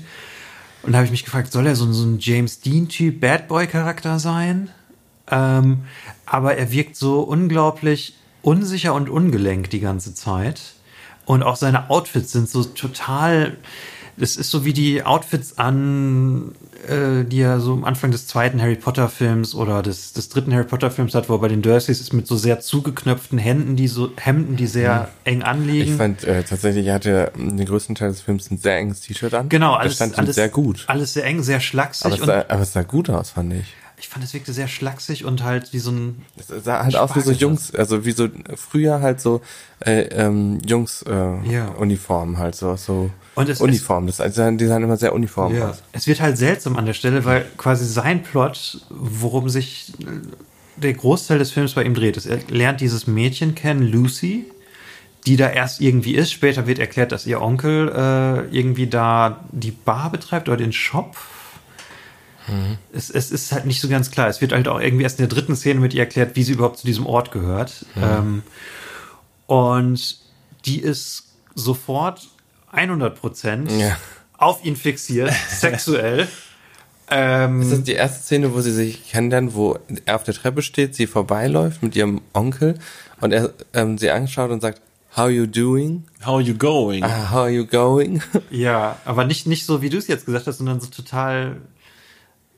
How are you going? Ja, genau, eher so. ähm, und ja, er ist halt, um er ist halt uncool mit bei, bei ihr ist das dann sofort. Frauen. Weiß ich nicht. Er, war, ähm, er hat, da, die Szene fand ich übrigens auch von ihm sehr gut gespielt. Äh, dieses, er ist total aufgeregt und äh, hat nur Ja. Augen für sie. Und dann haut er auch noch einmal so zu den, zu den kleinen Jungen, die ihn so necken. Ah, fand ich schon gut. und sie ist direkt 100% auf ihn aktiviert, Lenden aktiviert. Lenden aktiviert. Ich will jetzt mit diesem Jungen schlafen. Ja. Und es hat für mich keinen Sinn gemacht, weil er so ungelenk und Hä, natürlich macht es Sinn. schlaksig und zwei- unsicher ist. Es sind zwei Menschen Ja. im selben Alter, in der gesamten Bucht.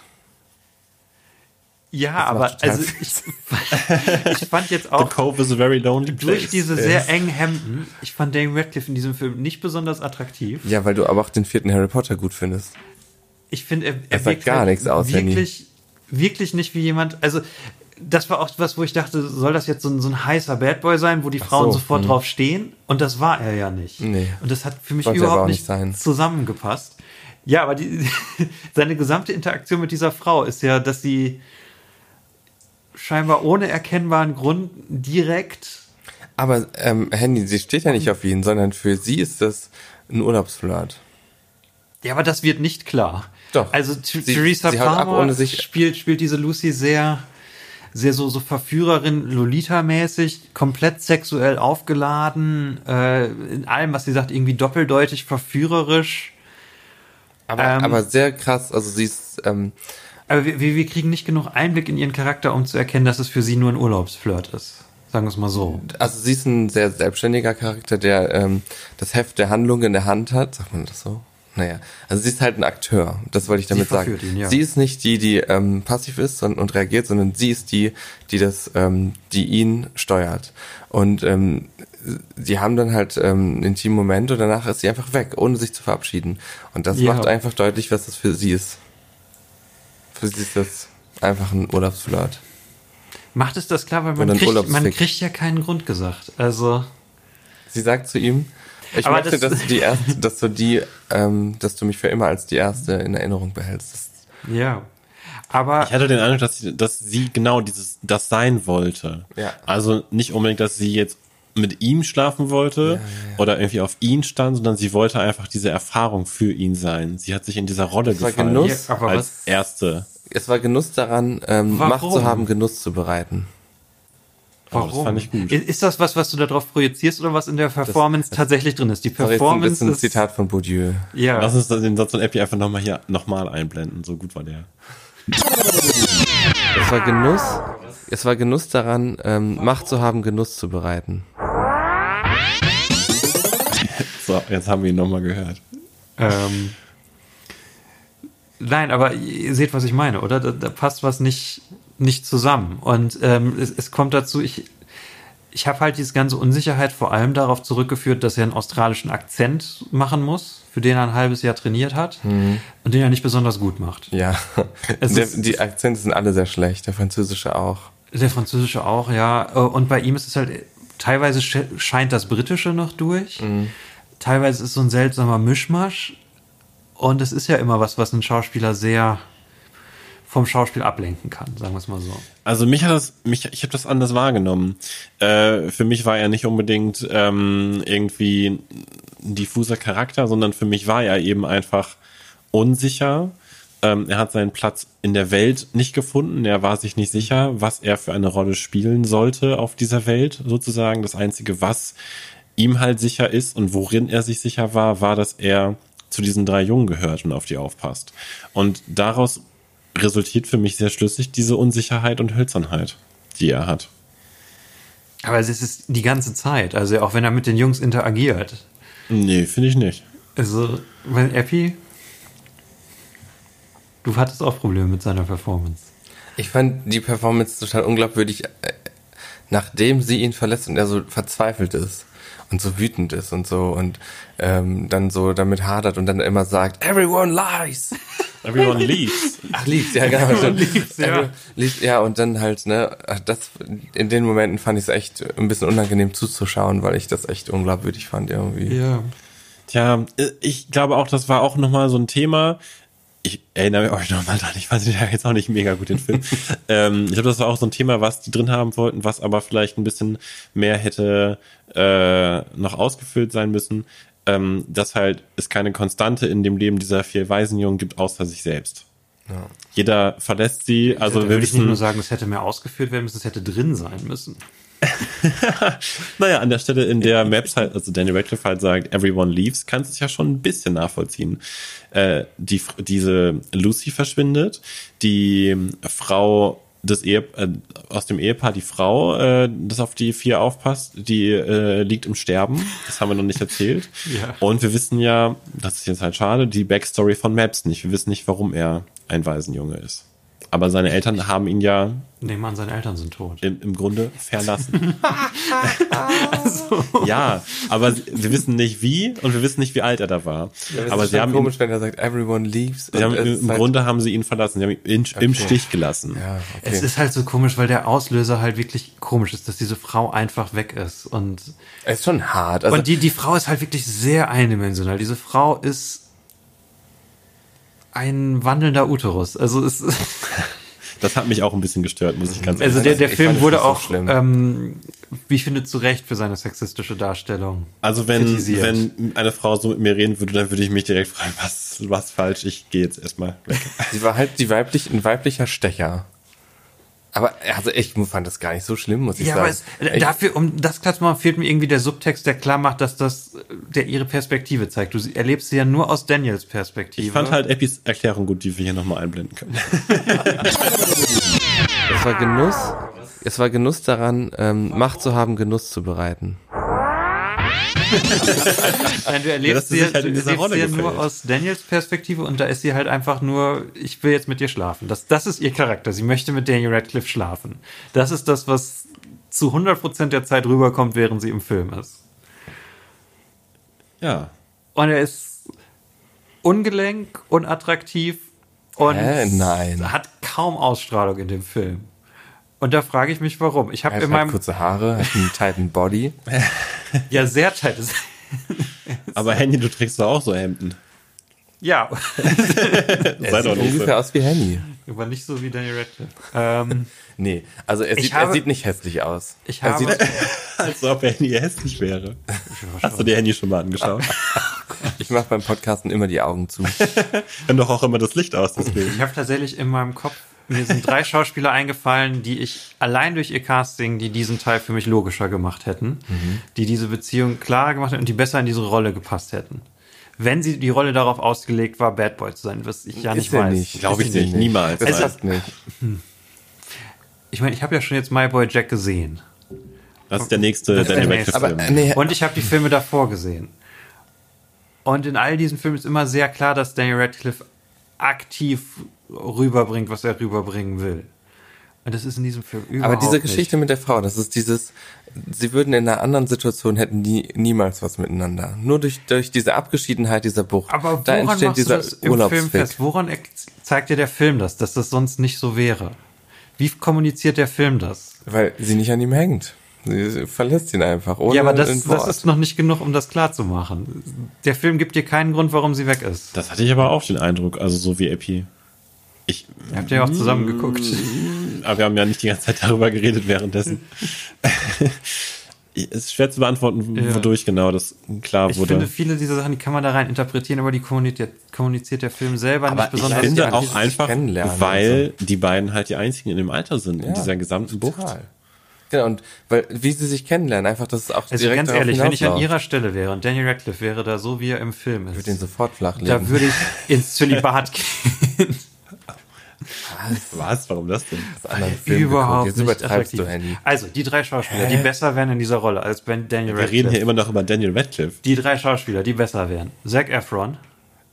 Handy, jetzt bist du selber in so einer Filmrealität gefangen. Denn Ich bin im Film und du Warum bist wäre denn Zac Efron besser? Weil allein durch sein Handy, Aussehen würde diese gesamte Interaktion sehr viel mehr Sinn machen. Also Attraktivität ist Wenn auch eine viel Frau mehr als so- Aussehen. Attraktivität ist viel mehr situativ. Leute kannst du in einer Ja, aber guten der Film macht das nicht nee, klar. Und das zeigt es. Das ist eine, äh, es ist eine besondere Situation für alle. Und in besonderen Situationen kann Attraktivität was ganz anderes sein. Und durch diese speziellen Sachen, wie die aufeinandertreffen, wie sie haben- miteinander reden, dass sie Ja. die einzigen sind, es gibt keinen Vergleich. Es gibt keinen anderen Mann in, äh, mit dem, weißt du, in dem Alter. Er ist mysteriös, er kommt von außerhalb, er ist er nicht ist lange nicht da. mysteriös, er ist Er ungelenk ist einer und von den, von den Waisenjungen. Und all das führt dazu, dass die in diese Situation kommen. Und die würde in anderen, äh, anderen ähm, Kontexten gar nicht funktionieren. Und wie gesagt, ich, ich würde das wirklich nochmal betonen. Äh, sie steht Um- ja nicht auf ihn, sie gefällt Ja. sich ja einfach nur in der Rolle. genau. Um- dass er sie Ja, das heiß daran, findet. Dass um das, sie um das was ihr gerade sagt, quasi zu kommunizieren, bräuchte der Film noch eine Szene, wo er sie irgendwie in der Stadt wieder trifft, Ja. Äh, wo sie mit einem anderen Jungen zusammen ist Aber dass sie und einfach das abhaut, irgendwie angedeutet Kram wird. mitnimmt. Das kann alles heißen. Der Film gibt dir ja keinerlei Erklärung. Handy, wenn dir irgendwas an einem anderen Menschen liegt, mit dem du sowas hattest, dann sagst du irgendwie noch Tschüss oder tauscht Nummern aus oder irgendwas. Aber sie haut einfach ab. Ja, oder Ja, Henny? aber Oder, das, kann auch ähnliche, ähnliche Interpretation, krass. die genauso wahrscheinlich ist und genauso basiert auf Ja, dem, ja wie auf dem gespannt. Film.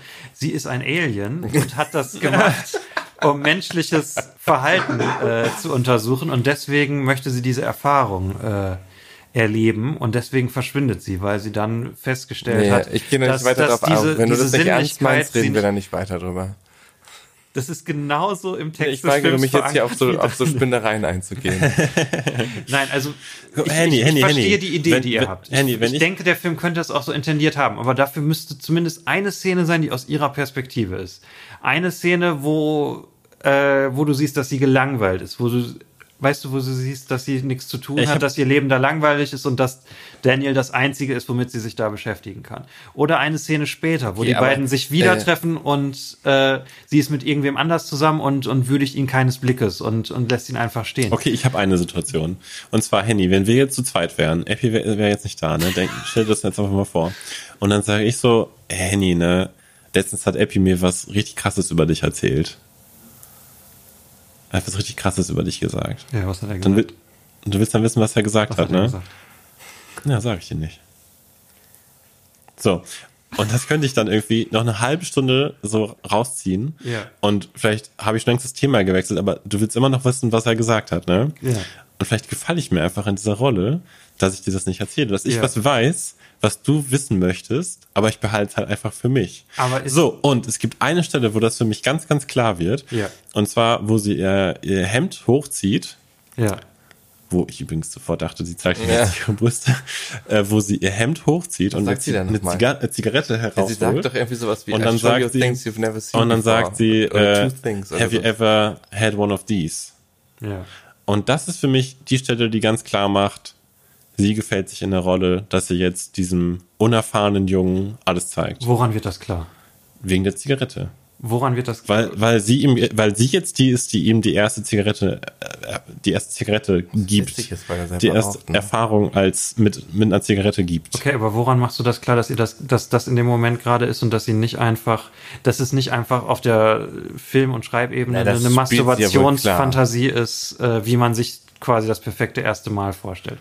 Woran in ihrem Schauspiel machst du das fest, dass sie das gerade genießt und eine Machtposition hat? Hä, und das, das, ihr Schauspiel ist Sie, sehr sie gut. führt ja alles. Sie leitet ja jede Situation. Sie Ja, ist ja, ja immer die. Und klar. wie sie guckt und Aber wie sie sich da- zurücklehnt und wie sie, weißt du, wie sie, sie, sie fragt ihn da so, Das ne? ist das war der, verführerisch. das war dein erster Kuss, ne? Und lehnt sich so zurück und weißt du, so richtig also, bam, ne? Ja, ja, genau. Ja, Ist da was Bösartiges? Oh, da, da drin, denkst du oder? jetzt dein Nein, ganzes Leben was drüber nach. Ist da irgendwas Bösartiges oder Macht aus? Da ist nämlich, also Das für mich ist in dieser ja. Performance Nein, warum muss wirklich es denn was nur, Bösartiges nur was sein? Verführendes sein, weil das eure gesamte Interpretation Du bist ein bisschen ist. frauenfeindlich, Nein, Henny. das ist doch nicht bösartig, wenn ich mir in der Rolle gefalle. Sie sagt ja auch nach dem ersten Mal, I hope you will remember me.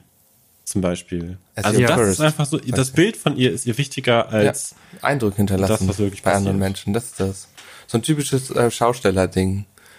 Ach, ich glaube, wir sollten gleich zum nächsten Thema übergehen. Ich glaube, ich glaube nicht du, du weigerst dich, ähm, eine Frau in so einer aktiven sexuellen, also in einer sexpositiven Rolle zu sehen. Nee, ich glaube, ich bin sogar sexpositiver als du, was sowas angeht. Aber ähm, so, willkommen bei unserer neuen Game Show. Wer ist am sexpositivsten? Und was heißt sexpositiv überhaupt nochmal? Wir sprechen jetzt Situationen durch, in denen Frauen sexuell aktiv sind und dann gucken wir, wer am positivsten reagiert.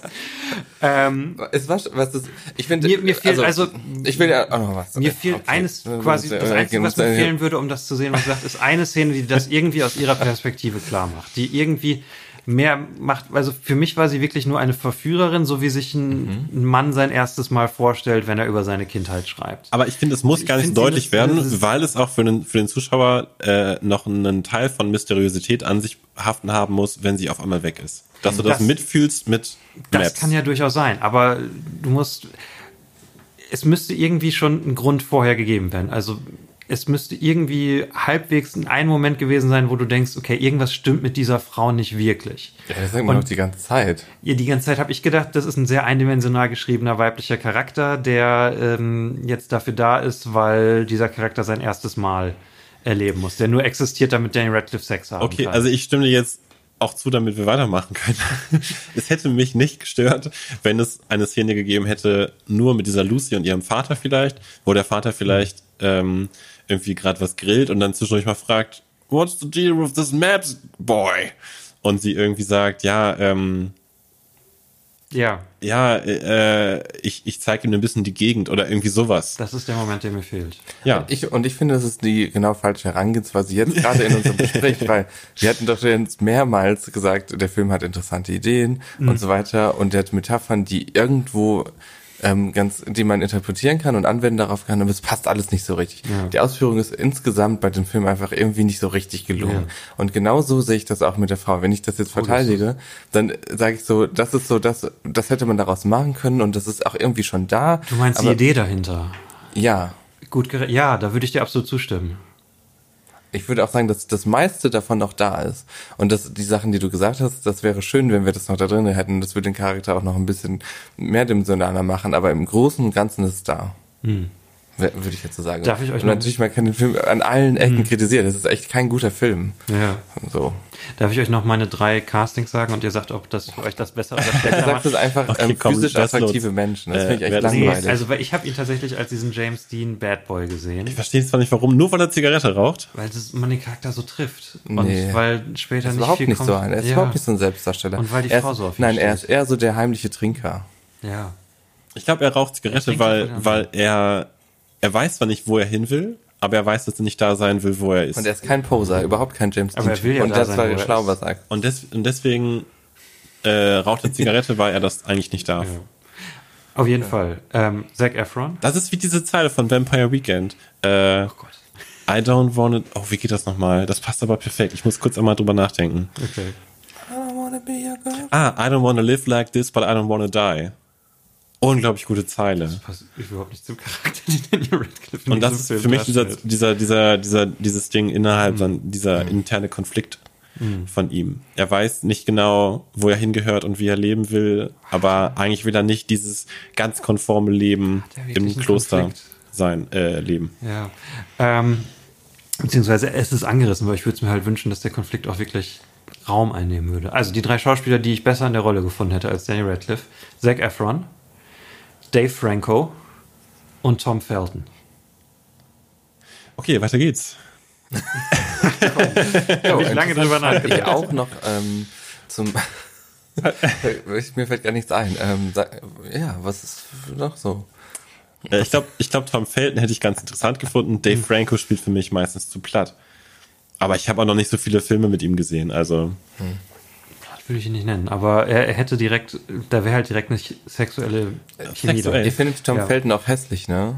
Ich was? Ich finde ihn tatsächlich, Irgendwer also in diesem Film habe ja, ich fand das, aber in diesem Film hätte ich jetzt festgestellt, ähm, zu dem Zeitpunkt ist er attraktiver als Daniel Radcliffe, deswegen hätte er für mich auch besser Ich reingepasst. denke nämlich genau, das ist eigentlich der falsche Handelsweise zu sagen, hier, hier sind drei physisch sehr attraktive Menschen. Ähm, Nicht nur physisch, das sind Menschen, die eine Anziehungskraft haben, die, wo, ja, und ich wenn, finde, wenn in einem Film, genau das wäre das, was ich, wo ich sagen würde, nee, das funktioniert so gar nicht. In dem Urlaubsflirt muss das gar nicht so ein herausragend schöner Mensch sein. Ich aber hatte wenn, auch schon mal einen Urlaubsflirt. Ich auch. Nicht, noch nicht, glaube ich. Nein, ich hatte noch keinen. Und jetzt denkst du dir gerade, wer hätte uns zu der Zeit besser spielen können? Wer wäre wer, wer wär attraktiver gewesen? hätte, Tom Felton hätte dich gut spielen können. ähm, und zwar, nein, für mich ist einfach das, das, das halt Herausgehendste, das wären Schauspieler, wo, wenn ein eindimensionaler weiblicher Charakter direkt über diese Figuren herfallen würde, würde das für mich vom Schauspieler her Sinn machen. Also du willst quasi einen, einen äh, Schauspieler haben, der schon rein äußerlich dieses Bad Boy Ige mit sich trägt. Genau, oder der halt direkt so eine Anziehungskraft mehr mit sich trägt als Daniel Radcliffe in diesem Film, wo halt, wenn sich so ein weiblicher Charakter so wäre comichaft auf, auf eine. Figur schmeißt, das ist ja auch so Klischee. Ich Aber meine, da, dann hätte das Klischee funktioniert, wenn das ja einer eigentlich von denen wahrscheinlich, gewesen wäre. wahrscheinlich hat er tatsächlich auch so eine ziemlich große Anziehungskraft auf sie alleine wegen seines Backgrounds. Weil ich meine, in dieser Bucht, Eltern tot äh, sind. in dieser Bucht sind die Leute ja relativ frei, sage ich jetzt einfach mal so. Sie ist frei, sie ist relativ jung, ähm, aber dann kommt dieser Junge mit diesen anderen drei Jungs und der ist überhaupt nicht frei. Der lebt im Kloster, der muss sich an ganz strikte Regeln halten. Ähm, wie ist sein Leben? Wie ist sein Leben anders als meins? Das ist schon interessant eigentlich. Ich meine, wie, wie man ja weiß, es, es gibt nichts, dem eine Frau weniger widerstehen kann als einem Klosterjungen. Das ist ja quasi Ja, das ist so ein bisschen das Unbefleckte. ganz top. Doch, du, wenn du die Geschlechter umdrehen würdest, dann wäre es total klassisch. Stehst du auf Nonnen? Oder was meinst du? So von so einer Mädchenschule, meinst Ja, du, genau, so, ja. wenn man das jetzt genau umdreht? Ja, so eine, so eine Mädchen, so- ja, so ein, von so einer Mädchenschüle, so eine kleine Schüchterne, so ein Mauerblümchen. Noch nie so, einen Jungen gesehen. Ja. So wäre das. Quasi. also wäre dann wieder ganz normal. Das ist einfach nur ein Gender Swap. Ja, aber man swap? es, es Swap? gibt ja durchaus Swap. Klischees, die Swopen. existieren und die nicht, also ich glaube jetzt die wenigsten Frauen würden, wenn du denen erzählst vom Klosterjungen, dass das eine Fantasie wäre.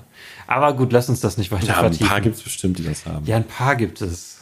Du machst ja auch schon wieder so Strohmann-Argumente. Ist ja nicht nur ein Kloster. Also es, Es ist ein Klosterjunge, es ist ein, oh, egal. Ähm, lass uns zu der Sexszene kommen, weil die ist, die ist witzig. Okay. Ähm, es läuft tatsächlich oh, bei man, den man beiden. sieht ihn das erste Mal singen. Fand ich auch immer witzig. Ach ja, er singt jetzt so schnell. ne? Erzähl das. ähm, er soll singen und als Belohnung kriegt er, ähm, man weiß schon, dass es wahrscheinlich irgendeine Art von körperlicher Aufmerksamkeit sein wird. Wahrscheinlich. Und dann singt er halt Who Will Stop the Rain. Und dann singt sie auch und dann küssen sie sich. Die sind in einer Höhle dabei, ne, wo, sie, so, sich, ja. wo sie sich immer treffen. Sie hat so, wo sie- so eine Bude, Ja. so eine Art, in so wo einer so ein Höhle. Plattenspieler steht. Ja, wie auch immer der funktioniert. Ja. Oh, gute Frage. Und da stehen so Aber Sessel und das bei ist so richtige, Kingdom hat, hat es mich ja auch einen Plattenspieler mit. Aber- gibt ja ach, welche mit Batterien. portable mit äh, Batterien drin.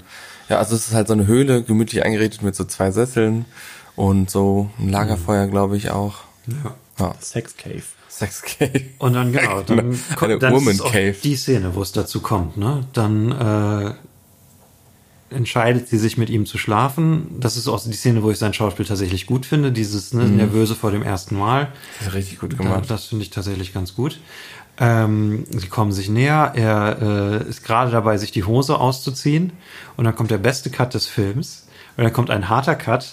Und dann sieht man diesen großen Fisch in einer Nahaufnahme, Henry, wie er auf die Kamera zuschwimmt. Aber ist es nicht erst noch, dass er sich runterbeugt und ihren Nacken küsst? Ja, das hatte ich jetzt übersprungen. So. Aber das sind so die erste Liebkosung. Und dann in dem Moment, wo er die Hose, wo er seinen Gürtel aufmacht, kommt ein Hardcut auf diesem Fisch. Naja, ja. Ähm, der eine Junge mit S versucht, den auf dem Boot zu fangen. Fuck. Und genau, und die, es ist total dramatisch und die, die Angel bricht. Und ich, ich habe für einen so. Moment gedacht, stirbt dieser Junge jetzt? Ist es jetzt gerade ein Angelbricht ist auch Hardcut? ein witzig eigentlich als ähm, Ja, da, da komme ich gleich zu. Also Ich, ich dachte, die, die Szene ist wirklich Sex und die Angelbricht. Ja, sehr das ist schon intensiv.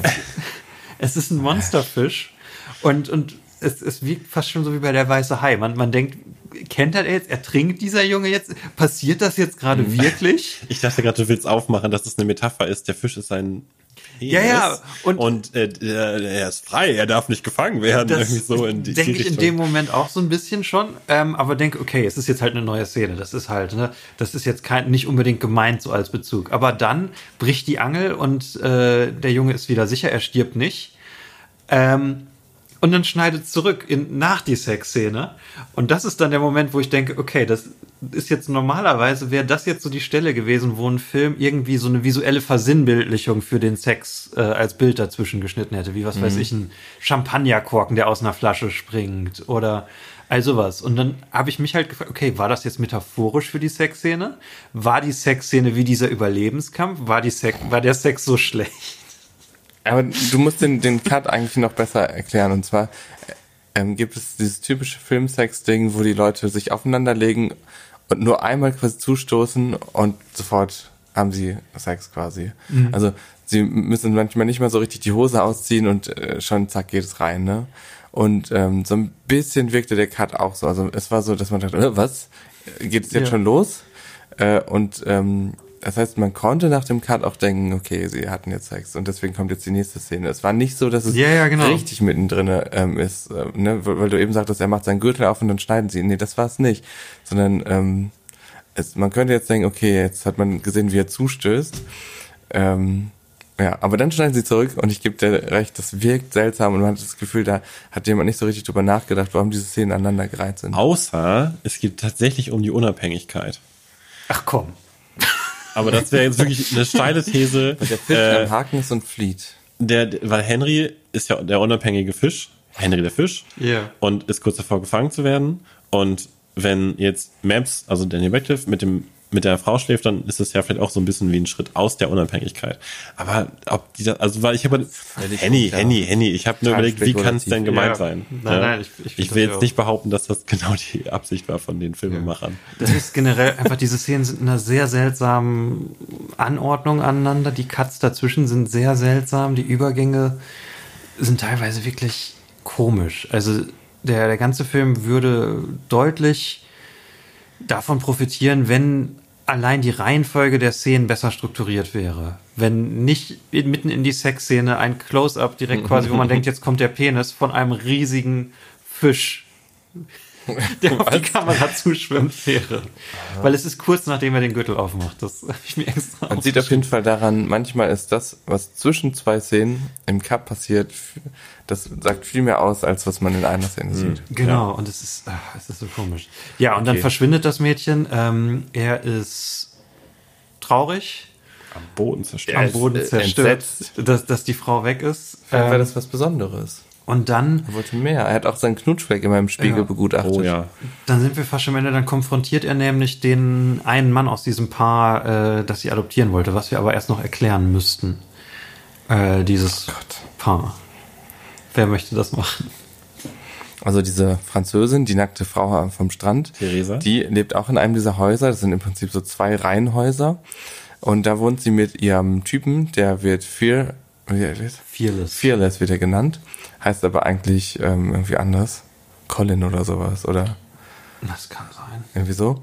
Und ähm, der hat ein Motorrad und ist so ein Rocker-Typ irgendwie. Die leben da zusammen, wollen gerne Kinder haben. Es gab einen äh, ominösen Unfall, an dem er irgendwie schuld war und deswegen kann sie keine Kinder mehr bekommen. Und Mit dem Motorrad. mit dem Motorrad. Ah ja, sie haben zusammen, glaube ich, haben sie so eine Motorradshow gemacht. Dann hatte sie den Unfall und konnte nicht mehr weitermachen. Ja, und sie kann keine Kinder mehr kriegen und er schlägt deswegen vor, sie sollten ein Kind adoptieren. Am Anfang finden sie das ganz schlimm und nach und nach ähm, freuen sie sich mit der Idee an. Und was bei ihm, finde ich, noch wichtig ist, ist, ähm, ich finde, der Film hat generell ein Problem damit, Sachen zu etablieren. Also er reißt immer Sachen an oder es kommt sehr plötzlich. Ähm, bei ihm ist ja so, die auf dem Weg zu dieser Bucht kommen die an einem Zirkus vorbei, wo ein Motorradfahrer mit Helm ist, der Fearless auf seiner Lederjacke hat und der da Stunts macht. Und dann treffen sie dieses Paar da wieder, nachdem sie das Pferd getroffen haben und die nackte Frau begutachtet haben, der eine Junge ohnmächtig geworden ist. ähm, und der hat ein Motorrad. Und so wie es der Film klar macht, äh, den einzigen Anhaltspunkt, den die haben, dass das dieser Typ aus dieser Show ist, ist ja, dass er auch ein Motorrad hat. Und Fearless genannt wird. Der, damit fangen die ja da erst an. Der Name kommt ja von denen. Die geben, Nee, sie sagt, ähm, Fearless ist ähm, coming home oder so. Ja, ich meine auch. Sie ne, die Frau sagt das. Ja. Ich dachte noch, hä, Theresa. Was, was ist das für ein Name? Ja, genau Ja, so. und die, diese Verbindung zwischen diesen beiden Momenten, dass sie diesen Sprung machen, äh, dass, dass das der Typ aus der Show ist, ist nicht ganz klar. Stimme ich dir auf jeden Fall zu. Ja, das hätte ja, hätte ja gereicht, wenn die Jungs irgendwie, wenn einer der Jungs gesagt hätte, oh, isn't that the guy from the fair? Oder Genau. irgendwie sowas in die Richtung. Also ja, auf jeden irgendwie Fall. der Bezug zwischen diesen beiden Szenen ist nicht so klar, wie der Film das gerne hätte. Ja. Ähm, und der fährt dann mit den Kindern einmal Motorrad am Strand und ist dann ganz in die verliebt. Durch Salzwasser. Durch Salzwasser. mit einem Motorrad. Und Es zwar ist nicht mit einem ne? Offroad-Motorrad. Mit einer Harley. Ja. Merkwürdig. Ähm, und dann am Ende ist es nämlich so, dass Daniel zu diesem äh, Zirkus marschiert, um ihn da zu konfrontieren, weil er diese ganze Prämisse scheinbar erkannt hat, dass sie ziemlich pervers ist, dass er da die vier Kinder gegeneinander ausspielt ähm, und sagt, dass er es nicht wert ist, die zu adoptieren. Und Aber erst, also erst nachdem er ihn dabei, also er, er trifft ihn dann und sucht ihn halt als Motorradfahrer Mhm. und äh, dann sieht er den Motorradfahrer und das ist gar nicht der. Genau, und da, darauf wollte ich hinaus, weil dann macht der Film das so, als wäre das ein Riesentwist, dass Ja, dieser genau, genau. Motorradfahrer Weil- gar nicht, gar nicht fearless ist. Es ist nicht so, dass ähm, also Daniel Radcliffe will, warum auch immer mit Fearless reden. Ja. Wahrscheinlich über über das die Frau und den Sex oder wer weiß auch immer. Keiner weiß es ja genau. Der Off-Kommentar sagt ja auch, ähm, dass ähm, Maps zu dem Fearless gegangen ist und man weiß nicht warum und hat ihn auch nicht gefragt. Mhm. Was- Mega komisch. Sehr nach sehr faulem Schreiben klingt. Ja, genau, faul ist das. Und genauso faul ist auch dieser Twist, der dann mega Ja. aufgebauscht wird. Und vor allem es ist dann ja nicht wirklich ein Twist, weil es ursprünglich gar nicht so etabliert wurde. Also für mich war halt nie klar, warum sie so sicher waren, dass er dieser Typ ist. Und dann kommt halt raus, auch sehr seltsam, durch ein Close-up auf Kamelscheiße, was man erst sieht. Und dann wird es zurückgeschnitten in eine weitere Perspektive und dann sieht man, wie der Typ, der die Kamelscheiße weg, äh, wegschippt. Da wird dann klar, dass er quasi nur, ja, nur die Scheiße wegschüttet, äh, wegschippt im, im wahrsten Sinne des Wortes, dass er nicht der große Stuntman ist, für den ihn die Kinder gehalten haben. Ähm, und äh, dass, dass er quasi nur, nur Arbeiter ist. Und dann schlägt Daniel ihn und konfrontiert ihn. Was, was sagt er ihm nochmal? Ich weiß es nicht mehr. You're a liar! Genau.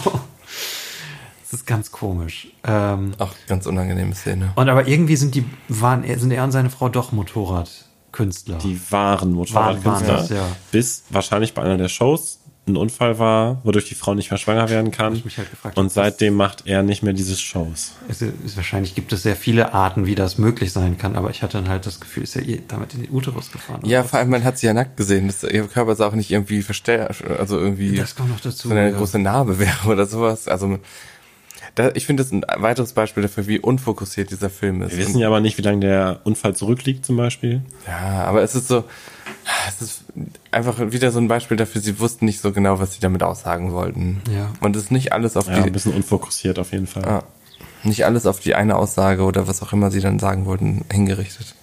Und halt, es, es ist halt oft so, dass das, was sie halt sagen wollen, dann gegen Ende des Films kommt und nicht, nicht über die Laufzeit, weil dann Äh, nach dieser Konfrontation kommt dann das große Gespräch, wo äh, quasi die, die beiden wie so Game Show Hosts sagen, dass sie jetzt Misty adoptieren wollen. Den Jungen mit der Brille, den. Der ja auch die ganze Zeit am allerliebsten adoptiert werden wollte. Genau. Ähm, und Maps sagt irgendwie kurz davor oder kurz danach, dass er eigentlich nie adoptiert werden wollte, als wäre das so das Ende seines Arcs, das Ende seiner Entwicklung. Aber diesen großen Konflikt hat man nicht viel mitgekriegt, weil er die meiste Zeit mit der Frau beschäftigt war. Das Interessante da ist ja auch, dass er zum zweiten Mal im Film sagt, ich will gar nicht adoptiert werden. Und bei diesem zweiten Mal reagieren die Jungs so total überrascht. You don't? Obwohl er das ja schon gesagt hat. Ja. Das ist wirklich Ja, ein bisschen komisch. es ändert sich auch wirklich nicht bei ihm. Also sein Arc ist ja wirklich mehr so, dass er erkennt, dass Liebe manchmal enttäuschend ist. Oder dass, dass, ne, dass Liebe schön sein kann, aber auch Schmerz mit sich bringt, wohlwollend gedacht. Äh, und, und nicht das mit der Adoption. Und dann Misty, der den ganzen Film über adoptiert werden wollte, entscheidet sich dann sehr plötzlich, nachdem sie das gesagt haben, wo er die drei dann da spielen sieht, nee, ich möchte doch nicht adoptiert werden, ich möchte bei den anderen bleiben. Ganz plötzlich in einer Szene. Ein, ein Satz ist das und dann ist es abgehandelt und sieht gar nicht mehr darauf eingegangen, was das jetzt für dieses Paar heißt, wo sich die Frau ja erst damit arrangieren musste, Ja. dass sie ein Kind adaptiert, äh, adoptiert. Aber es war so dieses klassische, ähm, was der Charakter will und was er braucht. Und er wollte den ganzen Film über, wollte er adoptiert werden. Und was er aber eigentlich brauchte, waren seine, waren seine Kumpels, seine Brüder. Richtig, und das hat er in dem Moment ähm, gesehen, wo er das hatte, was er wollte. Oder dachte, dass er das, ne? Und sah dann seine Brüder, wie sie dann da ähm, auch relativ schnell wieder im normalen Modus waren und da mehr gespielt haben, sich gestritten haben.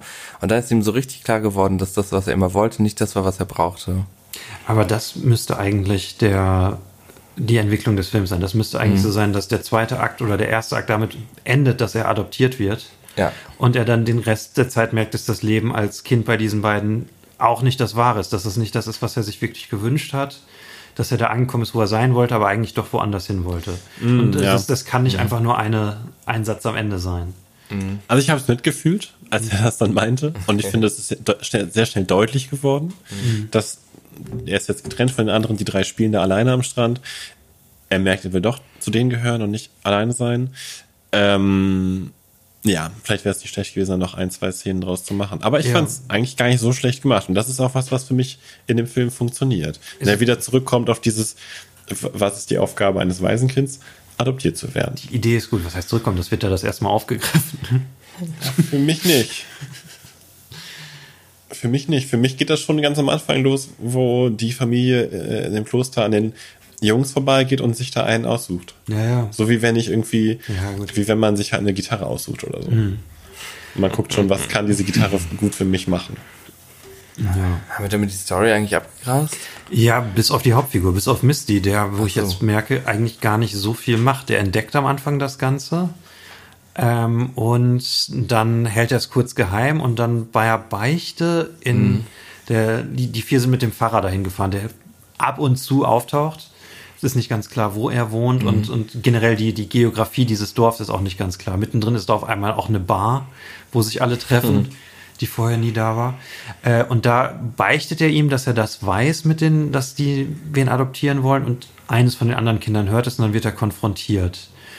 Ähm, und dann passiert lange Zeit nichts mit ihm. Ah, wobei, nein, da ist noch, er hat den Plot mit dem Skipper. Er lernt über den Tod was, äh, über die Frau, bei denen sie bleiben. Ah, na klar, ja. Weil, genau. äh, was auch eine sehr seltsame Szenenabfolge ist, erst ist es so, dass die anderen drei äh, Kinder dieser Lucy, der, dem Mädchen, mit dem Danny Radcliffe später schläft, äh, am Fenster spannen. Das war Theresa, oder? Theresa war das, ja. Ach, das war Theresa, ja. Ihre das Mutter, die, sie, äh, also die, Die, sie adoptieren wollten. Oh ja. und die Von der sie adoptiert werden wollten. Ja. Das ist schon echt Das merkwürdig. ist, die, die sie auch vorher schon nackt sehen. Und der eine wird, und in der Szene wird der eine das zweite Mal ohnmächtig, Ja. oder? ja, genau. Das ist auch komisch. Sie hat nämlich einen Streit mit ihrem Macker, also mit Fearless. Dann zieht sie sich ganz in Ruhe und auch irgendwie zu. Ja. Also sie zieht sich so ähm, cineastisch halt aus, aber nicht wie ein normaler Mensch sich auszieht, wenn er sich halt ins Bett legen möchte. Ja, aber ich meine, das kannst du in einem Film ja ein bisschen verzeihen. Ja, aber, aber zu doll, zu viel. Aber gut. Es ist halt dafür da, damit die Jungs spannen können. Das Ja. ist halt der Grund, warum sie das macht. Und, da wirft aber Wie Misty- komisch eigentlich, ne, für eine Schauspielerin, wenn dir gesagt wird, zieh dich mal aus, ich platziere hier kurz die zehnjährigen Schauspieler an einem Fenster, die gucken dann dabei zu, wie du komplett nackt bist. Ah, okay, alles klar. zum wiederholten Mal in dem Film. Das ist ja eine der Konfliktlinien dann, weil nämlich ähm, der kleine ähm, Misty, der religiöse, Der Serienkiller. äh, der auch mehrmals schon gesagt hat, dass sie ihn dafür in die Hölle kommen, wenn sie sich nackte Frauen in Zeitschriften angucken, der wirft dann einen Stein gegen die Hütte. Genau, damit sie das merkt und damit sie nicht weiter spannen kann. Ja. ja, und direkt in der nächsten Szene ist er selber am Spannen. Ja, und zwar Der- bei der also die- Mutter, die die vier aufgenommen hat. Ja. Bei der alleine, bei, ist Mutter nicht, bei der Frau, die Bei die der, vier der aufgenommen Frau, die, hat. die da diese Pension beträgt, äh, betreibt mit ihrem, mit ihrem Mann, ähm, die duscht und dabei sieht er, dass sie Brustkrebs hat, ähm, weil da das Gewebe so Das ist so abgestorben eine riesige Narbe oder so Ja. eine Wunde oder so. Ja, eine Brust wurde entfernt. Genau. Äh, und ich habe mir an der Stelle aufgeschrieben, weil das direkt äh, nach dieser Szene war. Äh, I guess old boobs are okay. I guess old boobs are okay. Wer hat das gesagt? Äh, ich, weil äh, ich in dem Moment gedacht habe, er macht eine Szene davon Riesenterz, weil sie wen bespannen. Ach und so. dann bespannt er direkt in der nächsten Szene auch wieder eine Frau. Wodurch dann dieser Subplot losgetreten wird, dass die Frau Brustkrebs hat und dann beichtet sie den Kindern das und sagt aber, sie sollen da bleiben. Äh, direkt in der Szene ist auch so, dass, äh, dass sie den Kindern das sagt, ähm, dass sie, dass sie Brustkrebs hat und eins von den Kleinkindern hat direkt als erste Reaktion, müssen wir jetzt nach Hause gehen, Ja, das kam ein bisschen weil, plötzlich. weil du stirbst? Ey. Ähm, macht Misty sonst noch was? Eigentlich nicht, oder? Also, äh, am- nein, ich würde auch sagen, es gibt einen Shift in der Hauptperson auf jeden Fall.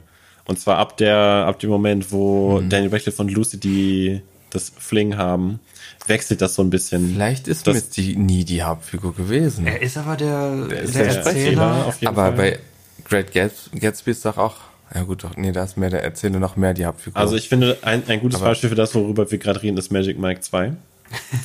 Weil da hast du eigentlich immer diese Sache, wem gehört gerade die Szene? Mhm. Und auf diesem Charakter lehnt die Kamera am allermeisten. Mhm. Und das hast du hier teilweise auch, dass es so ein bisschen wechselt zwischen Misty und äh, Maps, also Daniel Radcliffe hin und her. Mhm. Und es gibt ja sogar die Szene, in der dann die vier Jungs wieder gehen, aus dem Haus raus müssen, vom Pastor wieder mitgenommen werden. Und da bleibt die Kamera extrem lange auf Skipper, also der Frau mit dem Brustkrebs, Mhm. die jetzt extrem traurig sind, dass die vier Jungs weg sind. Wo dann suggeriert wird, die Szene gehört ihr, wir müssen jetzt mit ihr mitfühlen, wir wissen aber gar nicht genau, warum Mhm. sie so und so fühlt, ob sie selber mal Kinder hatte. Ne, aber das würde ich schon sagen, es wechselt halt ab und zu mal ein bisschen.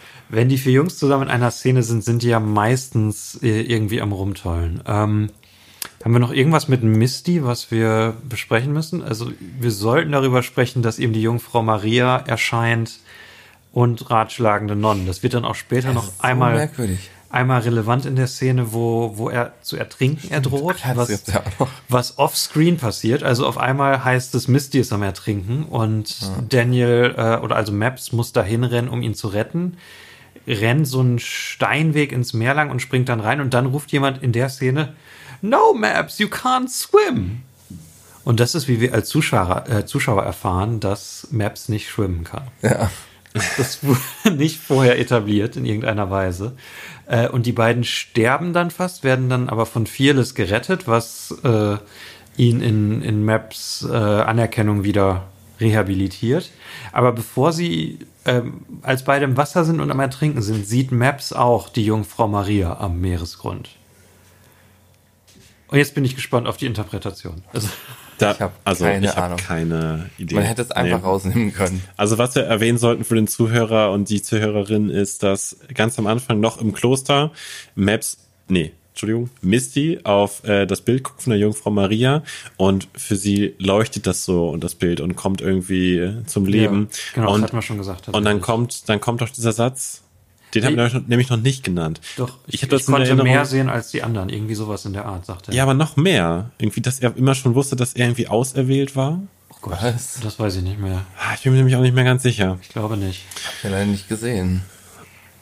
Sag's nochmal, was hat er gesagt? Also er sagt auf jeden Fall, ich habe immer mehr gesehen als die anderen drei December Hm, ja. Boys. Okay. Ich weiß nicht, ob noch was danach kommt, aber äh, das ist so der, der Tenor, von dem Ja. was er sagt. Okay. Jedenfalls, bevor wir das mit diesem Ertrinken äh, bereden sollten.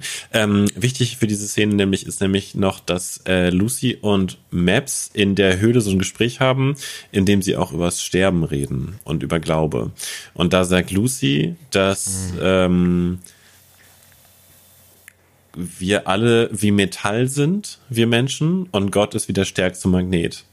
Und wenn er Ja. uns zu sich holen will, dann muss er es einfach nur wollen und dann sterben wir halt. Dann kommen wir zu ihm. Stimmt, das war diese. Ich habe mir diesen seltsamen Satz aufgeschrieben und Ja. jetzt, ich wusste den Kontext nicht mehr. Und ich glaube, darauf soll diese Szene so ein bisschen anspielen. Also ist die Mutter Maria der Tod, der. Ich dachte jetzt auch, jetzt sterben die beiden. Ja, auf jeden Ja. Fall. das, steht war tot. eingeleitet. Aber warum sieht er das vorher?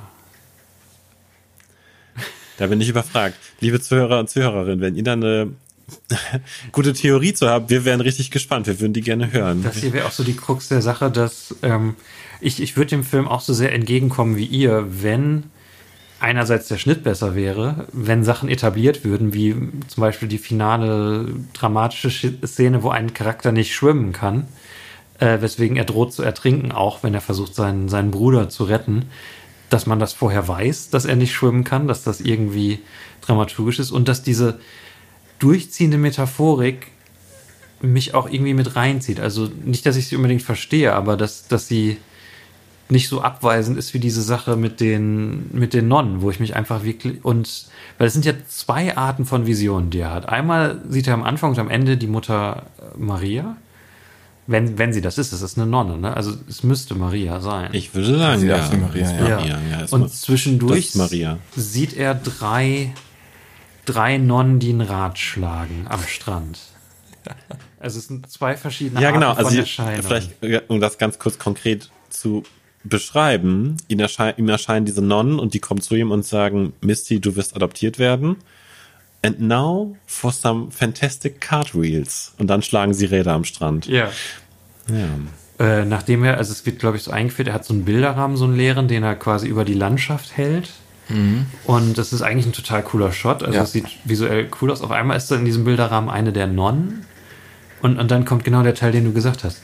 Und was soll das? Also, um es mit den Worten von Roger Ebert zu sagen, ähm, es gibt Teile des Films, die ich nicht verstanden habe.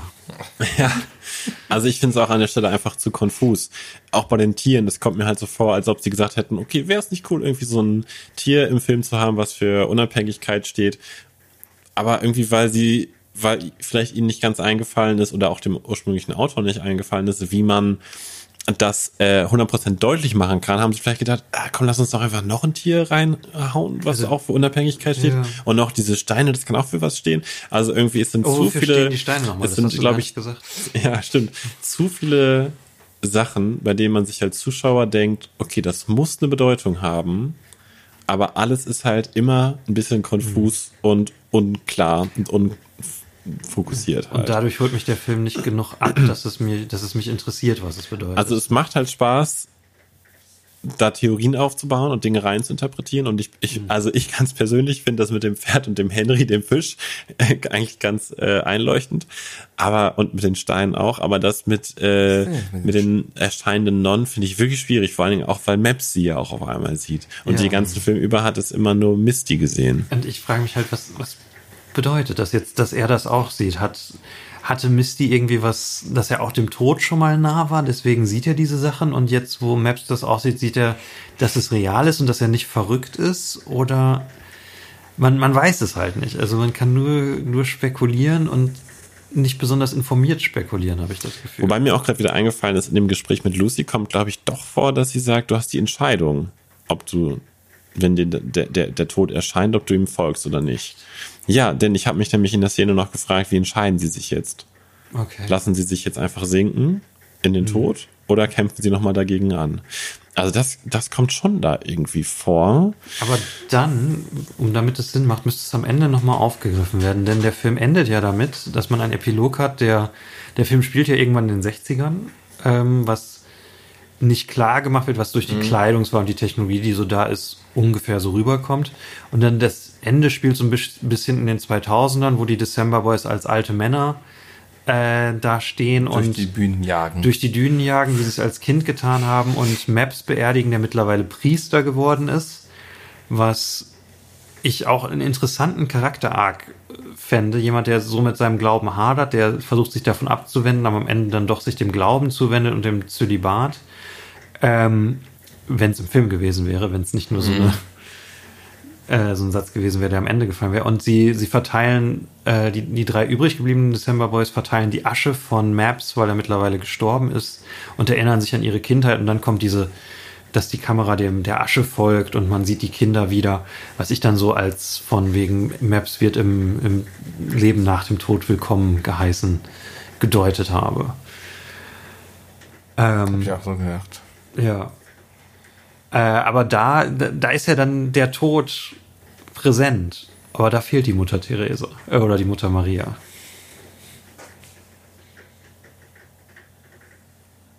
Atmosphärisch passend der Regen, falls man ihn hört. Tja, das ist wirklich schwierig. Ähm, also für mich ist ja Maps ein Charakter, der orientierungslos ist und ratlos.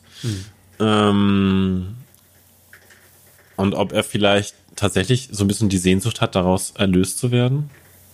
Und Hat er nicht, er will ja nicht sterben. Nee, eigentlich ja nicht. Denkt man ja, aber dann ist er auf einmal unterm Wasser und sieht, ihm erscheint diese Maria und er liebäugelt ja schon damit, sich jetzt einfach sinken zu lassen in den Tod. Tut er das? Ja, auf jeden Fall. Er, es gibt ganz klare zwei große Naheinstellungen, zwei von Misty, zwei von Maps, in denen die mit großen weiten Augen auf die ihnen erscheinende, auf dem Grund des Bodens, Grund des Meeres erscheinende Jungfrau Maria gucken und ähm, nicht mehr dagegen ankämpfen, runterzusinken. Äh, Für mich war der Moment eher so ein Moment des Staunens, weil da am Meeresboden Gottesmutter Maria steht. Und zumindest Ah, und eine, das hatte für dich eine nicht der unbedingt zwei mit Ertrinken zu tun. hat das noch nicht vorher gesehen. Ja, wer weiß, was sie da gemacht hat. Es ist einfach immer völlig klar, worauf sich das bezieht. Ja. Auch allein, dass diese, diese Situation, die eigentlich eine krasse sein sollte, so unklar ist, dass wir uns nicht sicher sind, was damit ausgesagt werden soll. Das geht doch nicht. Du kannst doch nicht eine Situation machen, wo jemand fast ertrinkt und man weiß gar nicht, was soll da eigentlich passieren in der Situation. Ja. Ja, ich weiß es nicht genau. Ich bin noch ein bisschen hin und her gerissen. Ich finde es auch okay, wenn Dinge noch ein bisschen im Unklaren bleiben. Ja, aber also da- das ist das, was ich meine. Ich muss bei einem Film, ich, ich mag ja, glaube ich, von uns dreien surreale Filme am liebsten, würde ich sagen. Ich bin ein großer David Lynch-Fan, guck mir gerne sowas an, wo du dir zwei Stunden verwirrende Bilder anguckst und am Ende versuchst du wochenlang eine Bedeutung da rein zu, ähm, zu, zu friemeln und äh, denkst darüber nach. Aber dann muss der Film mich erstmal willkommen heißen und, und quasi erstmal reinziehen, dass es mich interessiert, was es bedeutet. Es muss irgendwie eine Grundemotion oder äh, so viel filmemacherisches Talent geben, dass, dass ich es wert finde, da Zeit rein zu investieren, da was reinzudeuten. Und das hat December Boys nicht geschafft. Oder um den passenderen Vergleich zu bringen, ähm, es ist ja wirklich sehr wie ein. Am meisten hat es mich erinnert an, an Tree of Life von Terrence Malick. Äh, in dem Sinne von, dass es, es spielt in der Natur, es sind sehr viele Situationen, äh, die aufeinander folgen, die nicht unbedingt miteinander zusammenhängen, sehr viele Eindrücke, die die Charaktere sammeln. Ähm, aber es ist nicht so mitreißend wie bei, ähm, bei Terrence Malick. Ähm, wo, wo ja viele seiner Filme so, so aufgebaut sind. Ah, deswegen habe ich mich auch so genannt übrigens am Anfang, ne?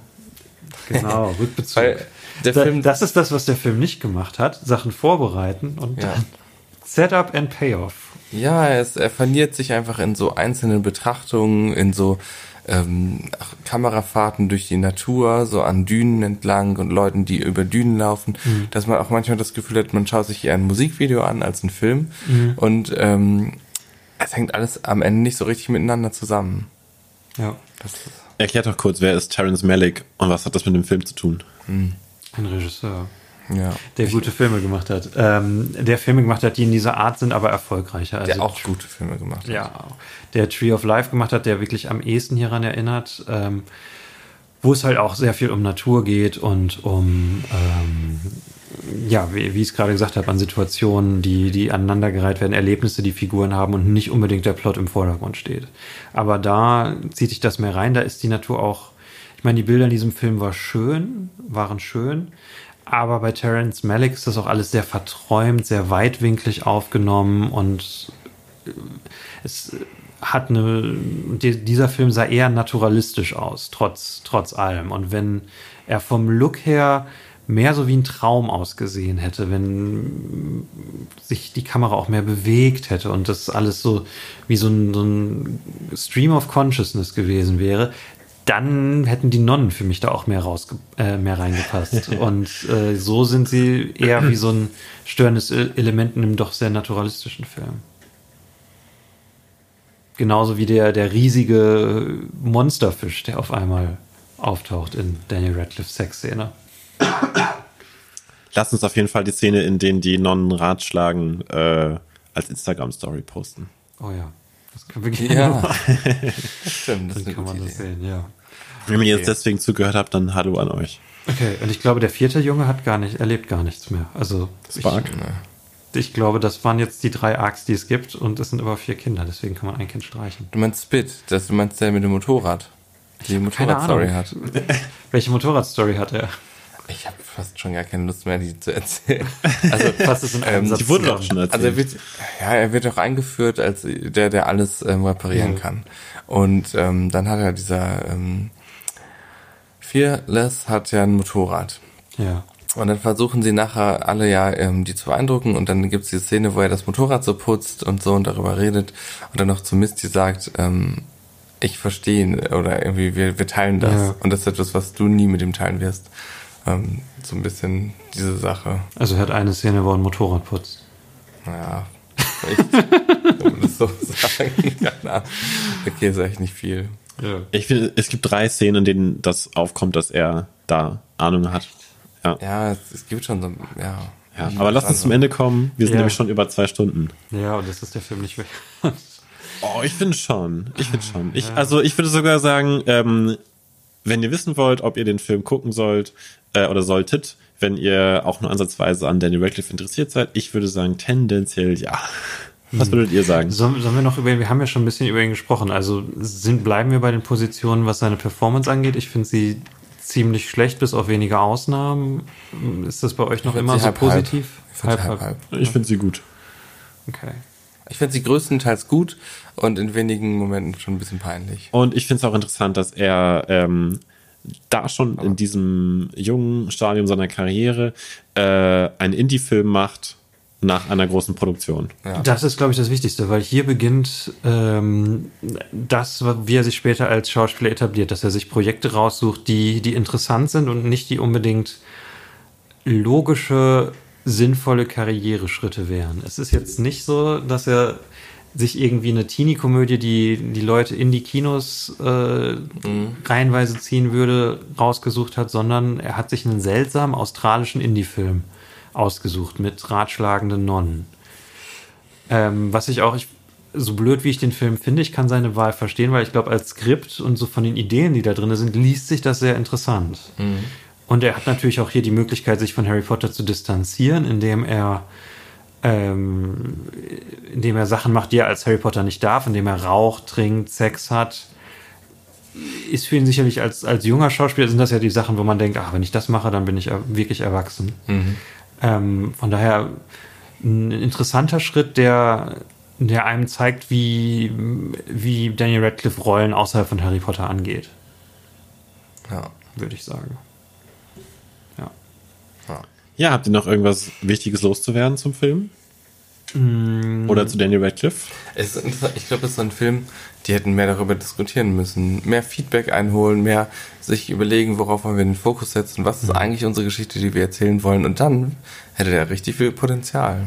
Ich würde auch sagen, also das, das Negativste, was man sagen kann, es ist ein Film, der ein, zwei Drafts vom, vom Screenplay oder ein, zwei neue Cuts mit, mit Reshoots davon entfernt ist, tatsächlich gut zu sein. Ja. Der, der, das Potenzial hätte besser zu sein, allein von der Struktur her und von den Themen, um die es geht. Weil, weil gerade dieses Ende mit äh, der Jugend hinterher trauern und äh, einer der Charaktere ist tot und sie kommen an diesen Strand wieder, wo sie als Kinder waren und es ist nichts mehr so wie damals. Das könnte ein richtig, richtig trauriger, guter Moment sein äh, in einem besseren Film. In Tree of Life quasi. es ist auch ein bisschen ähnliches Ende wie bei Tree of Life, ohne jetzt zu viel zu spoilern zu wollen, weil ihr den nicht kennt. Äh, ich finde auch, der zwei hat, der, der Film, der Film hat zwei unglaubliche äh, gute Elemente, so Lightning in a Bottle. Und zwar einmal diese vier Jungen und ihre Beziehung und einmal einfach den Schauplatz. Mhm. Ähm, und ich find, fand den Film ja tendenziell für jemanden, der sich für Danny Radcliffe interessiert, äh, äh, tendenziell empfehlenswert, sollte man sich vielleicht mal anschauen. Äh, aber für mich ist er ja auch weit davon entfernt, ein richtig guter Film zu sein. Ähm, aber diese beiden Elemente, wenn man damit noch ein bisschen mehr gearbeitet hätte und mit dieser Idee, ähm, die wir schon ausformuliert hatten, ein Waisenjunge muss adoptiert werden, so, ähm, muss er das wirklich, das zu hinterfragen und damit zu spielen wenn das alles noch ein bisschen ausführlicher gewesen wäre, genauer gewesen wäre, von der Metaphorik her ein bisschen fokussierter gewesen wäre, ich glaube, der hätte mir richtig, richtig gut gefallen können. Ja. Ja. Und, Und was ich noch finde, ist, ähm, jetzt haben wir ja im Prinzip schon einen Daniel Radcliffe heranwachsen sehen. Ne? Er ist mittlerweile ja 16, 17 Jahre alt. 18. Ähm, war es nicht gerade noch 17? Ja, als er rauskam. 18, als er rauskam. Okay, 17, 17 als er ihn gedreht hat. 17 ähm, das heißt also so äh, auf der auf der Klippe zum Erwachsenen werden, erwachsen werden. Ähm, Im Prinzip haben wir ihn erwachsen werden sehen im in der Harry Potter Reihe, aber weil das ja kein Harry Potter Film ist, finde ich, wird einem auf einmal viel deutlicher. Oh, er ist jetzt echt schon älter geworden. Und ähm, find, er entwickelt sich zu einem angenehmen Schauspieler. Das will ich auf keinen Fall an diesem Film festmachen. Ich also ich habe ja schon, ähm, also ich habe auch den Vorteil, ich habe ja schon My Boy Jack gesehen, den ihr beide noch nicht gesehen habt. Ähm, zwischen dem, was er in, in December Boys macht und in My Boy Jack, da liegen Welten. Dann bin ich sehr gespannt, oh, freue mich drauf. Gespannt. Äh, und dann würde ich doch eigentlich sagen, December Boys, abgehakt. Ja. Positiv toller Film. Ja. Alles super. Weltlefängers Podcast äh, erfolgreich ins Jahr 2020 gestartet. Mhm. Aufgenommen am äh, historischen Datum 2.2.2020. Stimmt. Weil Eine Palindrom. Nacht bevor es äh, live geht. Eine Nacht bevor es live geht. Ja. Also quasi live. Ja. Live für euch aus euren Lautsprecherboxen. Ja. Wir hören uns nächsten Monat wieder, wenn es heißt My Boy Jack, Daniel Radcliffe zieht in den Ersten Weltkrieg. Uh. Uh. Macht es gut. Bis bald. Und bleibt gesund. Radcliffe, Radcliffe Hangers. Wir gucken alle. Wir gucken alle Daniel Radcliffe Filme. Radcliffe Hangers. Radcliffe Hangers.